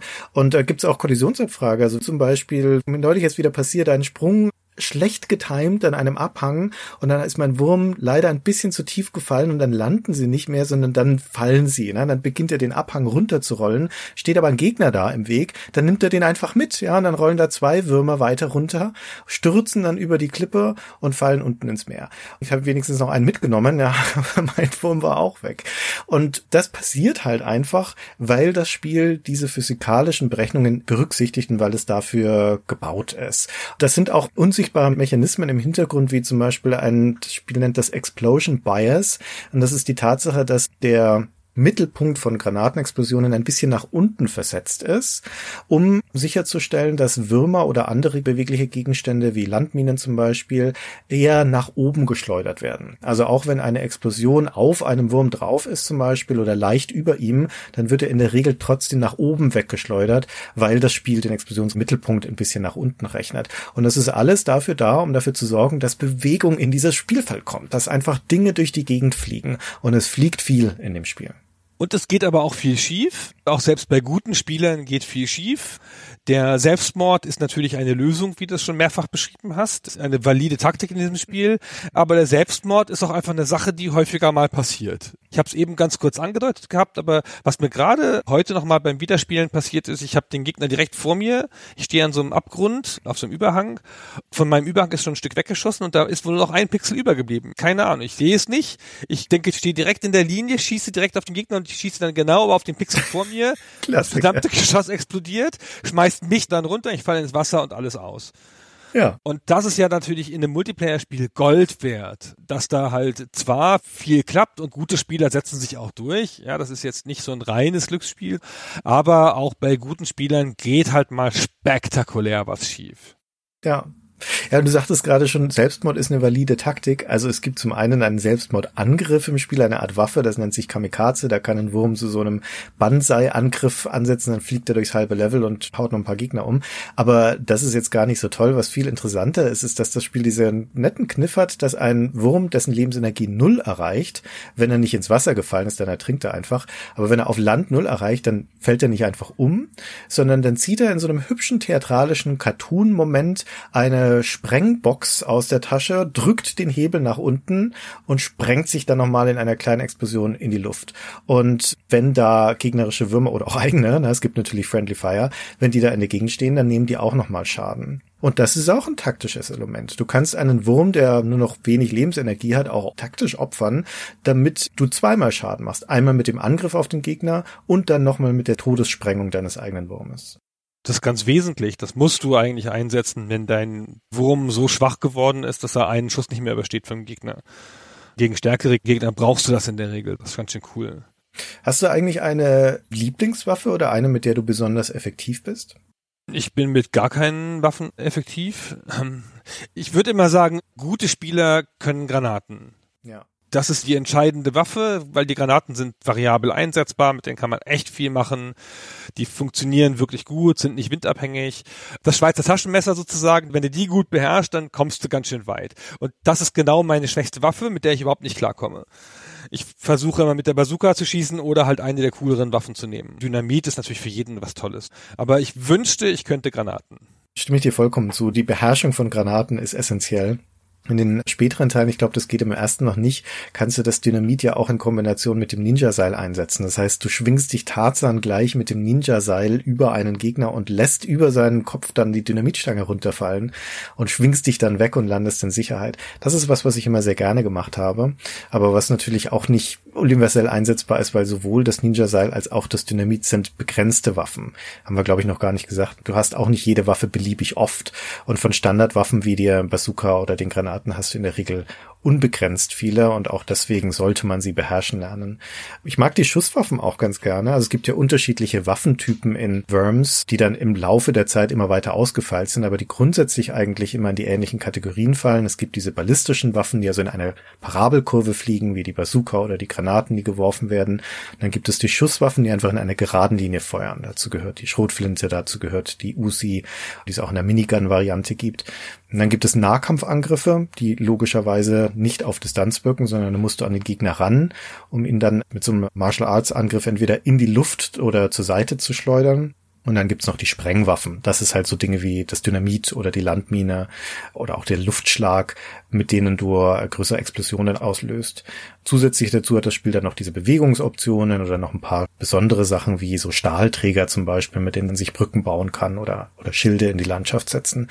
Und das ist schon im ersten Teil eine ordentliche Menge von Varianz und das wird im Laufe der Zeit und im Laufe der Serie dann ja immer mehr und mehr und mehr. Und ich glaube, wenn ich jetzt da einen Favoriten wählen sollte aus diesem ursprünglichen Arsenal, Vielleicht das Schaf, das ist ja eine der wenigen Spezialwaffen, die es im ersten Teil gibt, was super cool ist, weil es eine von den wenig beherrschbaren Waffen ist in dem Sinne, dass dieses Schaf zwar sehr stark ist, das schickst du aus und dann läuft es die Landschaft entlang und immer wenn es auf ein Hindernis stößt, dann macht es einen Sprung, einen variablen Sprung. Das bringt sowas Zufälliges rein, weil dieses Schaf dann anfängt durch die Gegend zu hüpfen und du kannst kontrollieren, wann es explodieren soll. Also du drückst die Taste und dann sprengt es in die Luft. Wie eine ferngesteuerte Dynamitstange. Aber es ist nicht unter deiner Kontrolle, wann es springt.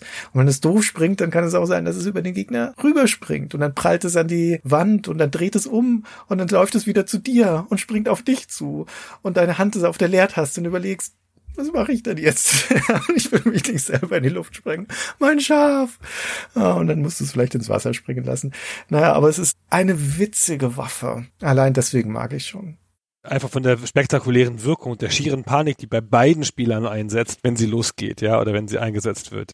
Ja, und es hat so einen großen Explosionsradius, dass es potenziell auch mehrere Gegner auf einmal treffen kann. Also wenn die Situation gut ist, dann kannst du mit dem Schaf richtig viel Schaden anrichten. Aber das gilt ja für viele Waffen. Genau, bis auf diese Standardwaffen wie die Bazooka und die Granaten und so hast du halt wirklich limitiert. Hast du schon kurz erzählt, ein oder zwei oder drei, glaube ich, gar nicht am Anfang, ne? Immer so ein oder zwei Varianten davon. Der musste dir die natürlich ein bisschen einteilen.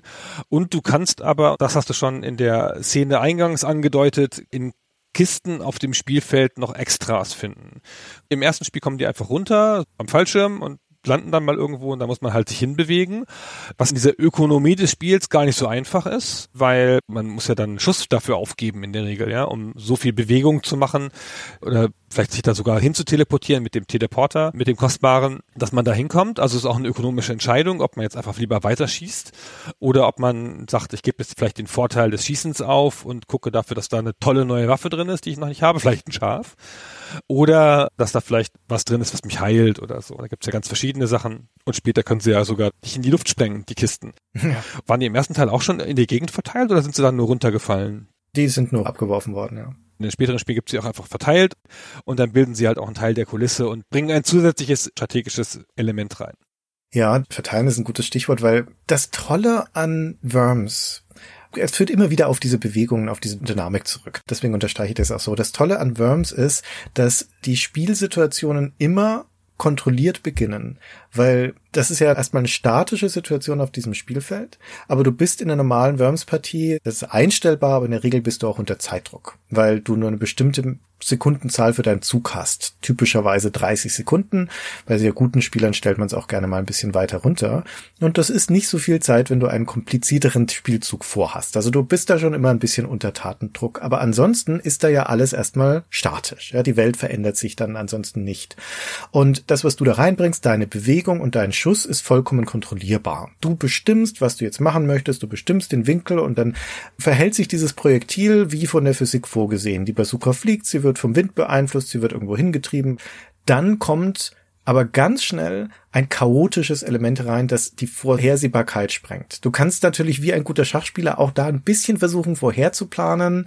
Wenn ich das dahinter schieße, dann könnte es sein, dass ich nicht nur den Gegner treffe, sondern diese herumliegende Mine auch noch mit hochschleudere und die könnte ihn dann nochmal treffen. Sowas kann noch in deinen Spielzug mit einfließen.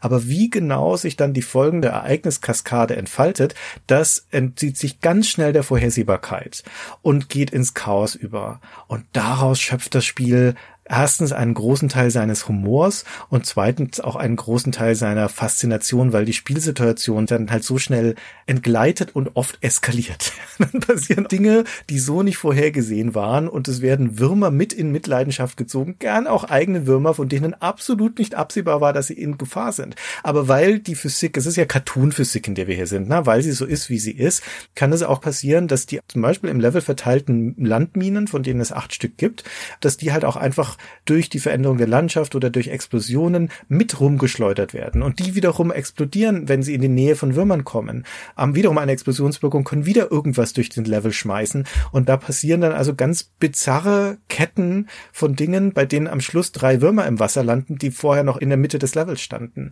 Und das ist nicht ungewöhnlich, sondern das ist eigentlich normal. Ja, das passiert eigentlich immer, weil sie weite Wege gehen, um diese Bewegung zu ermöglichen, was du schon gesagt hast. Also du wirst auch oft zurückgeschleudert von deinen eigenen Schüssen und in der typischen Situation, wenn du in der Nähe bist, dann fliegen halt beide Würmer irgendwie weg, ja. Und durchs Wegfliegen und irgendwo aufkommen nimmst du auch immer Schaden. Das heißt, am Ende, ich denke dann, ich bin jetzt dran und jetzt schieße ich den und am Ende haben beide 25 Punkte Schaden genommen und ich denk so, hä, was? Wieso denn ich auch? Ach richtig, ich bin weggeschleudert worden. Naja, Jedenfalls diese Tiefe und so, das hat alles dazu geführt, dass die Community, die Leute, die das gespielt haben, eine Breite an Taktiken entwickelt haben. Man kann auch einfach gut Partien zugucken und dann sieht man immer noch Sachen, mit denen man nicht gerechnet hätte, selbst wenn man nur zugeguckt hat und denkt so, guck mal an, ey, wie ist denn das passiert? Es gibt diese beiden berühmten Grund, weiß gar nicht, Taktiken oder Blicke. Das gibt die dunkle Seite und die helle Seite, sogar im Handbuch erwähnt. Die dunklen Seite, Leute, die verstecken sich, die sind immer unten, also die graben viel, die teleportieren sich an bestimmte Sachen und die versuchen andere mit diesen Stahlträgern einzusperren. Das ist einfach so eine Konvention, die sich die Spieler untereinander so entwickelt haben, wenn ich das richtig sehe. Die helle Seite, die versucht oben zu bleiben und wirklich das ganze Feld zu beherrschen, nimmt einfach ein leicht anderes Taktiken-Set. Und du kannst die Spiele ja auch noch massiv customizen. Das im ersten Teil noch nicht, oder? Weiß gar nicht. Doch, durchaus auch. Im ersten Teil auch schon. Genau, du kannst deine eigenen Würmer benennen, damit du dir auch André und Jochen nennen kannst. Großartig übrigens. Wir haben manchmal mehr Zeit als mit den eigentlichen Partien damit verbracht, uns die cleversten Namen für unsere eigenen Teams auszudenken. Du kannst deinem Team einen Namen geben und den einzelnen Würmer einen Namen geben. Gerade im zweiten Teil, wo es dann bis zu acht Würmer im Team sind, statt nur den vieren aus dem ersten, da ist es eine richtige Kunstform, gut benannte Teams aufzustellen. Mhm. Das andere Team waren immer Lehrer. ja, genau. Das ist ja eigentlich noch schwieriger. Wie benennst du das andere Team? Aber wie benennst du dein eigenes? Aber das ist natürlich, ich meine, es trägt einen überraschend großen Anteil an der Freude, die du im Spiel erlebst, wenn da nicht der anonyme Wurm 3 im Wasser landet, sondern wenn es Gunnar ist, den du nach langem mühsamen Kampf endlich absolviert hast. Das ist in der Tat, also so eine simple Geschichte, dass man diese Würmer benennen kann und so viel Freude ist daraus entstanden. Sie geben den Würmern ja auch selber schon coole Namen. Es gibt so ein paar vorgefertigte Teams, gegen die du spielen kannst. Royalty hat dann halt die Namen von den Mitgliedern des englischen Königshauses. Das macht so viel aus, dass du dein super Team hast, dass du die Namen deiner Freunde und Feinde geben kannst. Das ist erstaunlich, wie viel das am Spaß ändert, ja. Ja, schon das erste Spiel. Die Einstellungsmöglichkeiten gehen sehr weit, was die Verfügbarkeit von verschiedenen Waffen angeht oder nicht, die Stärke von Gravitation etc. Also du kannst diverseste Parameter am Spiel verändern. Du kannst sogar außerhalb des Spiels schon in der ursprünglichen Amiga-Version auch zum Beispiel eigene Level-Grafiken importieren, erstellen in Deluxe Paint und importieren eigene Sound-Samples anlegen. Das ist alles schon vorgesehen. Das kommt ursprünglich daher, dass der Davidson halt einfach noch Zeit hatte, bis die ganzen Portierungen fertig waren bei Team 17, um an seiner Amiga-Version rumzubasteln. Und da hat er zum Beispiel sowas hinzugefügt. Ist natürlich auch ein Zeichen von einem ausgereiften Spiel gewissermaßen, wenn solche Extras sogar noch mit drin sind. Aber ein ausgereiftes Spiel ist es auch in vielerlei anderer Hinsicht. Ich finde, dass das Worms ein ganz hervorragend balanciertes und designtes Spiel ist, und zwar designt auf den Schadenfreude-Faktor im Miteinanderspielen. Das ist ja im Kern ein Multiplayer-Spiel. Also du kannst es zwar auch gegen die KI-Teams spielen, schon in der Originalfassung, aber sowas wie dann so Challenge-Aufgaben kamen auch erst im ersten Add-on dazu. Es ist eigentlich ein Spiel, das man miteinander spielt, und zwar miteinander am gleichen Computer. Und ganz vieles von dem, was im Spiel passiert, ist darauf ausgerichtet, so einen Oho-Moment immer wieder zu erzeugen und Schenkelklopfer und Schadenfreude. Zum Beispiel dadurch, dass diese Umgebungsgefahren mit drin sind, diese Landminen oder das Wasser, die gleichzeitig unvorhersehbar und sehr gefährlich sind und die natürlich auch immer wieder die eigenen Würmer treffen können. Also überhaupt, dass es Friendly Fire gibt, das ist ja auch nicht unbedingt selbstverständlich, aber das trägt natürlich einen großen Teil dazu bei. Und dann der Zufallsfaktor. Ab dem Addon gibt es bei den Landminen auch Blindgänger und bei den Kisten, die können auch vermint sein, kann eine Sprengfalle drin sein. Überhaupt die Frage, was ist in der Kiste drin? Lohnt es sich für mich dahin zu gehen oder nicht? Aber auch so kleine Dinge wie, dass es eine Waffe in Anführungszeichen gibt, die nur im Spiel ist, um Gegner zu demütigen, nämlich das Schubsen. Gunnar, das Schubsen. Schubst du auch immer die Würmer? Ja, natürlich. Es ist ja viel zu gefährlich, die Würmer nicht zu schubsen. Das Schubsen ist halt für die Kante, wenn der da schon steht, damit du nicht noch irgendwas riskieren musst durch den Einsatz einer möglicherweise für dich auch gefährlichen Waffe, wie der Bazooka oder der Schrotflinte, kannst du ihn auch einfach nur schubsen. Dann fällt er halt darunter, ohne dass du großes Risiko dabei eingehst. Ist toll. Ja, was könnte es demütigenderes geben, als um einen Wurm zu besiegen, nicht eine große Waffe auszupacken, sondern nur zu ihm hinzulaufen und ihn über die Kante zu schubsen, damit er ins Wasser fällt, um ihm auch noch zu sagen, bist du doof, dass du dich da hingestellt hast. Oder oft genug ist es ja auch da einfach hingeschleudert. Meistens haben die Leute es ja gar nicht absichtlich gemacht. Aber so viel entsteht dann halt dynamisch durch die Spielsituation. Es gibt diese Bewegungsinstrumente wie den Presslufthammer oder den Schweißbrenner, mit denen man sich hauptsächlich durchs Erdreich gräbt, aber auch die die können gegnerische Würmer treffen und damit verletzen.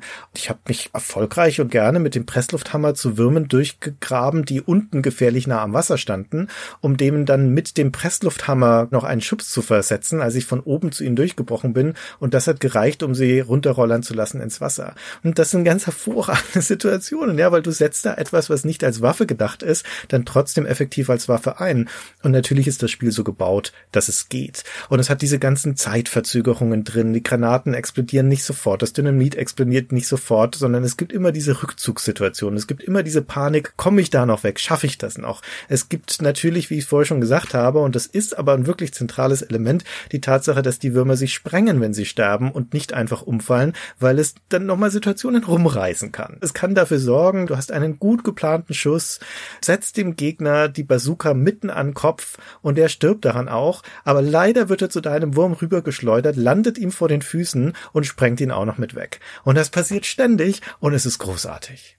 Anhand dieser enthusiastischen Beschreibung von dir sieht man ein bisschen, dass die Motivation, es zu spielen, ganz schön weit weg ist von dem, was das ursprüngliche Artillery-Spielmodell vorgesehen hat. Da ging es um dieses clevere Einschätzen, dieses genaue Berechnen im Kopf, durchschätzen, wie man da jemanden trifft.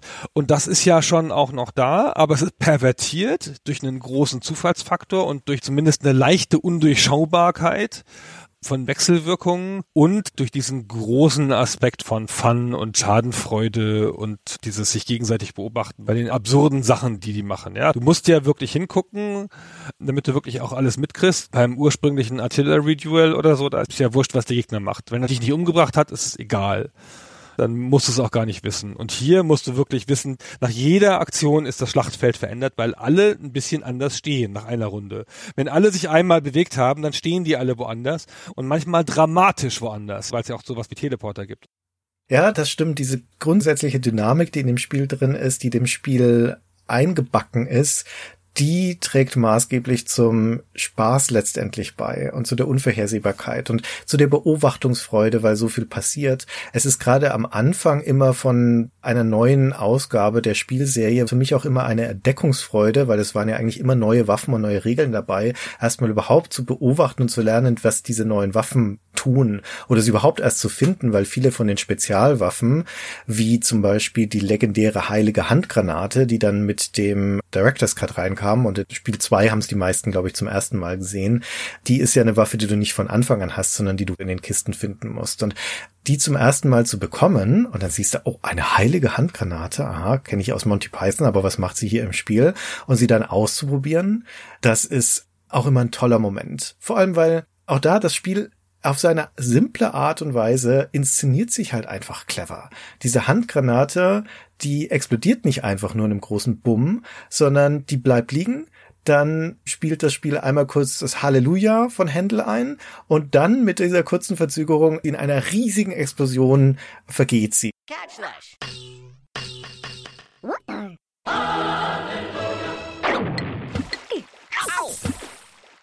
Dabei hat das Spiel natürlich auch Screen Shake und die Partikel und die Würmer fliegen in den Himmel und es ist was los. Es ist Rambazamba.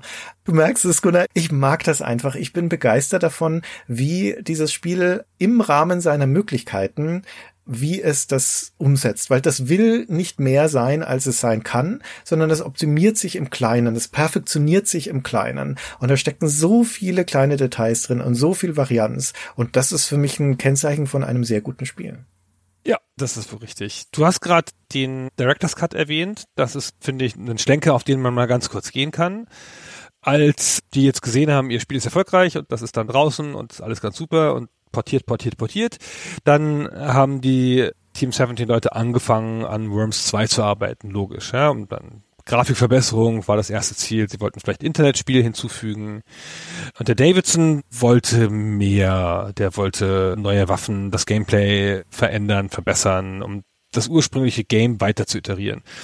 Dann hat er alleine den Director's Cut gemacht. Erstmal ist eine Amiga-Version.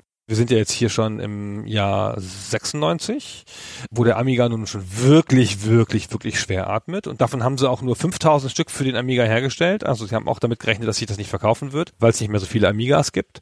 Aber 300 Farben gleichzeitig auf dem Bildschirm, neue Levels, neue Moves, Benutzen von Waffen in der Luft und 14 neue Waffen. So, und da halt auch diese Handgranate, die du gesagt hast, die spektakulär ist und zu einem festen Bestandteil der Serie wird.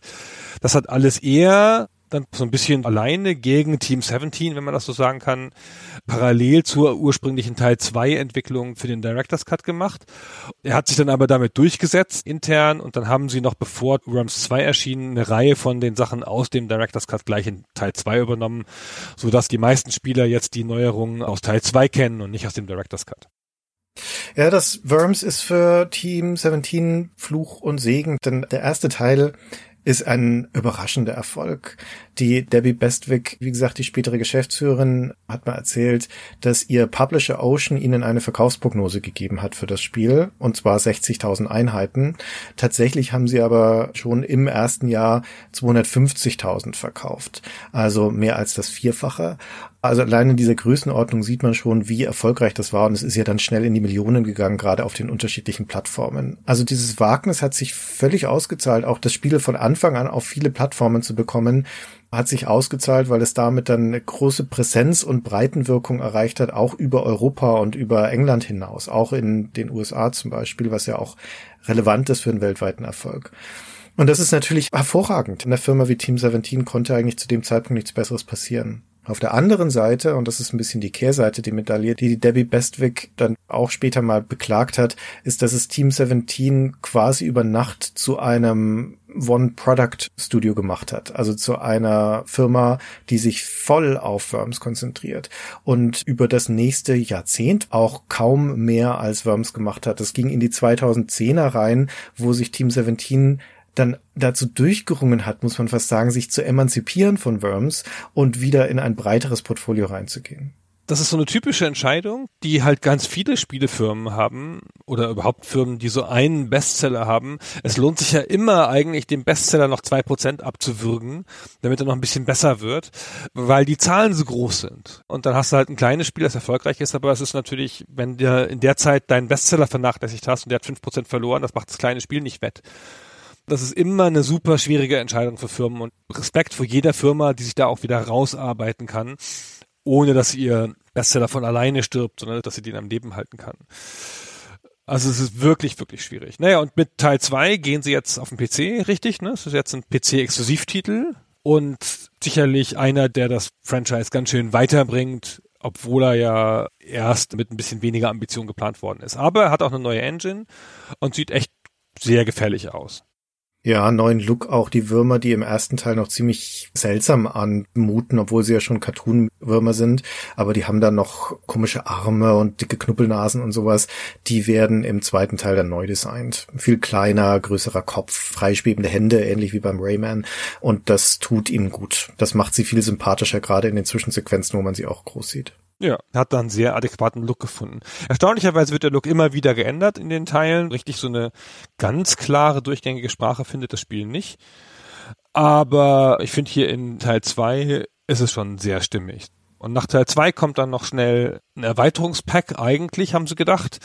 Und das wird dann zu einem eigenständigen Teil, zu, wie ich meine, einem besseren Worms 2, nämlich Armageddon, das nochmal eine neue Kampagne hat mit Missionen und nochmal neue Waffen und alles mögliche drumrum. Teil 2 hatte ja schon Internetspiel, also über Direct Play. Und jetzt führen sie halt online Gameplay ein übers Wormnet. Sehr schön. Mit besten Listen und einer Liga-Möglichkeit und so, was dem Spiel natürlich völlig angemessen ist. Und das ist meiner Meinung nach der beste Teil. Ja, von dieser klassischen Reihe würde ich dir schon zustimmen. Armageddon ist ein sehr guter Teil dieser Serie, zu dem man da nochmal zurückkehren kann. Worms 2 aber auch, würde ich sagen. Ja, also für Team 17, die ich meine, die sind jetzt ab diesem Zeitpunkt auf den Schienen, die machen jetzt erstmal Worms, Worms, Worms von 1995 bis 2010 geben sie nicht weniger als 16 Worms-Spiele raus, auch Spin-offs, Worms Pinball und sowas. Und die machen ja bis heute auch weiter Worms. Sie wären ja auch dumm, diese Marke einschlafen zu lassen. Ich meine, in diesem Genre gibt es ja im Endeffekt, also wenn wir jetzt mal von den Singleplayer-Varianten, die du vorhin genannt hast, mit Angry Birds, die aber eine ganz andere Spielerfahrung eigentlich sind, absieht, dann gibt es nur Worms als diesen klassischen Artillery-Nachfolger. Und das wird sicher auch weiter bedient werden von denen. Allerdings ohne Andy Davidson, denn der ursprüngliche Schöpfer dieser Serie, der war nur bis Armageddon dabei. Dann ist er einigermaßen frustriert ausgestiegen, weil ihm der Wagemut zu gering war von Team 17. Also schon damals ging es eher darum, inkrementelle Schritte zu machen mit dieser Serie und er hätte gerne mehr gewagt, hat sich dann davon getrennt und ist 2012 nochmal zurückgekommen zu Team 17 für eine Worms-Ausgabe und hat das aber wieder nicht lange bei der Firma Firma ausgehalten. Und ich glaube, er hat zwischendurch eine Bar aufgemacht oder sowas, bin ich mir gar nicht so sicher. Aber er hat auf jeden Fall keine weiteren Spiele gemacht. Das heißt, was Spiele angeht, ist der Andy Davidson tatsächlich ein One-Hit-Wonder. Es ist Worms sein Werk und damit hat er ein großes Werk geleistet, aber das war auch schon alles. Ja, das reicht. Ja, würde ich auch denken. ja, ja, genau. Wenn man für ein so ein großes Werk, das wirklich in der Welt ist und auch so ein bisschen die eigene Schaffensperiode überdauert und ja, ich meine, zu so vielen über 20 Spielen geführt hat, also mei, das ist schon mal eine große Nummer. Aber man muss ja sagen, wie alle großen Serien nimmt sie auch ein paar Mal die falsche Abzweigung. Was sind für dich die falsche Abzweigungen? 3D. Ah. Aber das ist natürlich nicht zu verhindern nach dem Burns Armageddon kommt noch das Worms World Party und dann war's das mit den 2D-Spielen erstmal und dann kommt Worms 3D und da passiert das, was fast bei allen passiert zu der Zeit oder bisschen früher schon. Man nimmt ein 2D-Spiel, überträgt es in 3D, das ist in sich schon schwierig. Dann geht so ein bisschen der charmante Look verloren, diese Präzision, diese Schärfe des Pixel-Looks, die ja so ein ausgefeilter Pixel-Look hat, wird durch diese gröbere 3D ersetzt und sie haben auch Schwierigkeiten, das Core-Gameplay so hinzukriegen. Sie machen es nicht mal schlecht, finde ich. Das ist wirklich kein schlechtes Spiel, aber es funktioniert schlechter, auch weil man es komplizierter lernen muss und weil du dich jetzt in vier Richtungen bewegen kannst statt in zwei. Mit dem Wurm, ja, das macht das nochmal unübersichtlicher. Hm. Ja, ich fand auch, dass das Worms 3D und auch das Frontschweine, das du genannt hast, was ja ein Konkurrenzprodukt war, oder auch das Worms Forts, was dann danach kam, was so eine Art Ballerburg im Worms-Universum war, aber auch in 3D, die haben alle dann doch überraschend gut funktioniert. Aber eigentlich sagt diese Aussage auch schon alles, ne? weil wenn du schon überrascht davon bist, dass das überhaupt einigermaßen spielbar ist, dann war die Erwartung von vornherein nicht so hoch. Also es waren interessante Experimente und ich habe auch die gerne gespielt, aber sie haben der Formel nichts Relevantes hinzugefügt. Also diesem Burgenbauen, das sie in Forts hatten, an der Siege hatten, das ist schon eine ganz coole Idee, aber es hat wirklich nicht so gut funktioniert. Aber da sind sie mal ein Risiko eingegangen. Ja, das ist ja ein richtig neues Spielkonzept gewesen. Also ein richtig neues Add-on da drauf. Aber so richtig gut hat's nicht funktioniert. Und dann haben sie mit Worms 4 Mayhem, da sind wir schon im Jahr 2005, ja, schon quasi in der Moderne. Da haben sie dann das wieder weggeworfen mit dem Basenbau und gehen dann wieder zu dem ursprünglichen 3D-Spiel zurück und machen da wieder ihre Sachen, vielleicht ein bisschen mit Plattforming und noch ein bisschen mehr Bewegung und die Möglichkeit, noch eigene Waffen zu machen, so eine Art Crafting. War auch kein schlechtes Spiel. Aber da war ich schon raus, ehrlich gesagt. Die haben mich nicht mehr interessiert, die 3D-Spiele. Und dann 2006, passiert das, worauf ich ganz am Anfang mal hingedeutet habe. Durch die Plattformen ändert sich auch das Spiel. Dann bringen sie es auf die damals supermodernen Plattformen Sony PSP und Nintendo DS mit dem Spiel Open Warfare. Und da tun sie das, was eigentlich logisch ist. Sie machen es wieder in 2D, weil das gut zu den kleineren Bildschirmen passt. Und dann kommt ja auch die zerstörbare Landschaft zurück, die es in 3D nämlich nicht gab, ärgerlicherweise. Das ist einer der großen Rückschritte der 3D-Ära, ja, weil das war ja ein grundlegender Bestandteil des ganzen Artillery-Genres. Und die Versionen, die sind jetzt nicht bahnbrechend, aber sind solide, Varianten für die jeweiligen Plattformen. Und von da weht der Wind für Worms wieder in Richtung 2D zurück. Dann ein Jahr später kommt noch Open Warfare 2, wieder für DS und PSP und das funktioniert jetzt richtig gut. Da haben sie jetzt ihre Formel für das 2D wiedergefunden. Das ist viel besser als der erste Teil und kann jetzt alles, weltweite Online-Matches. Ist einfach ein sehr rundum gelungenes Spiel. Und als dann Worms mit Worms WMD zurückkommt auf die großen Plattformen, dann bleibt es bei 2D.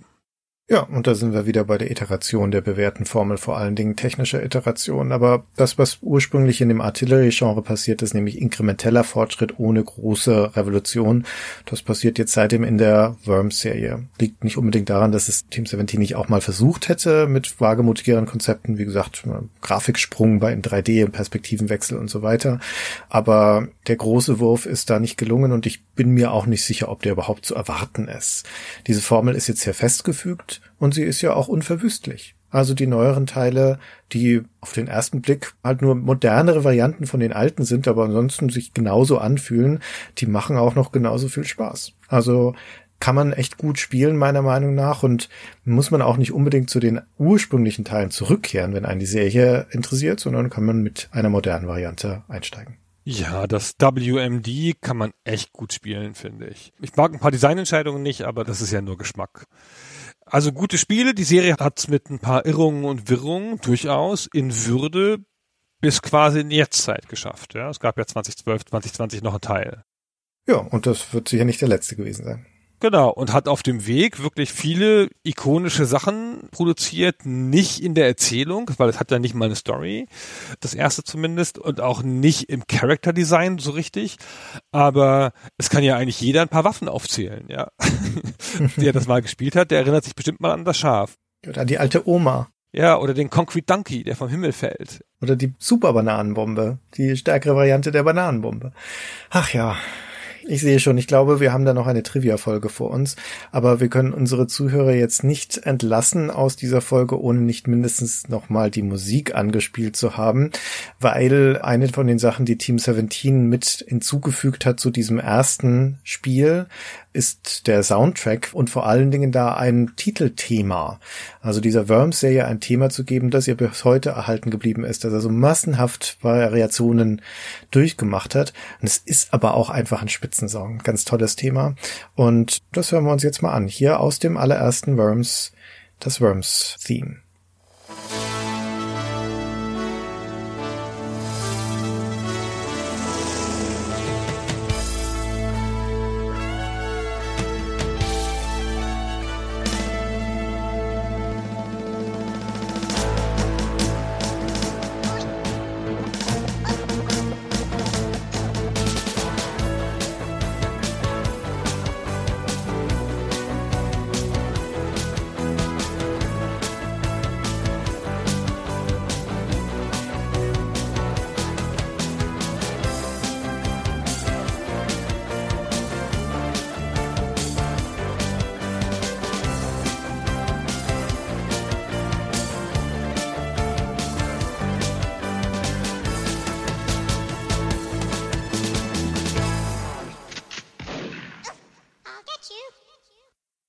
Wirklich schön. In einer von unseren Musikfolgen habe ich ja schon mal die Variante von Worms World Party eingespielt, die mir nach wie vor ganz hervorragend gefällt. Der Komponist hier ist übrigens ein Schwede, Björn Arild Lynne heißt er. So, jetzt haben wir gar nicht die Genese von Team 17 erzählt. Das machen wir dann in der Alien Breed Folge oder was? Ja, eben. Ja, wir haben ja noch was zu erzählen, ja. Alien Breed, genau. Irgendwann. Das ist ein Amiga-Spiel, steht also automatisch nicht so hoch auf der Liste. Das ist eine coole Serie, ey. Naja, ich habe nur das Tower Assault gespielt, weil es die einzige war, das auf dem PC kam. Was dir alles fehlt, Christian. Was dir alles fehlt. ich hole es gerne nach. Ich lasse mir das gerne alles von dir erzählen. Das weißt du doch genau. Ja, ja. Alien Beat machen wir auf jeden Fall mal. Das ist echt eine interessante Serie. Das wird ja später noch zu so einer Art Doom-Klon, also mit 3D und allem. Auf dem Amiga, muss man sich mal vorstellen. Na gut, Christian. Gut, Gunnar, dann ganz herzlichen Dank für dieses schöne Gespräch und ich hätte wirklich große Lust, eine Partie Worms gegen dich zu spielen.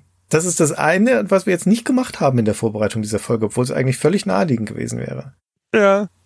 Nee, ich spiele nicht mehr turniermäßig Worms. Wir wären jetzt beide in der Altherrenmannschaft und würden das etwas entspannter angehen. ja, ja. Muss wissen, wann Schluss ist. Ich habe meine aktive Worms-Karriere beendet. Ja, sehr gut, in Ehre. Na gut, dann wie deine Karriere beenden wir jetzt auch diese Folge. Vielen Dank fürs Zuhören. Schreibt uns gerne in die Kommentare eure Erinnerungen. Schickt uns Screenshots von euren absurdesten Situationen in Worms, egal in welcher Ausgabe des Spiels. Und wir hören uns dann spätestens in der nächsten Stay Forever Folge wieder. Vielen Dank und bis zum nächsten Mal. Tschüss.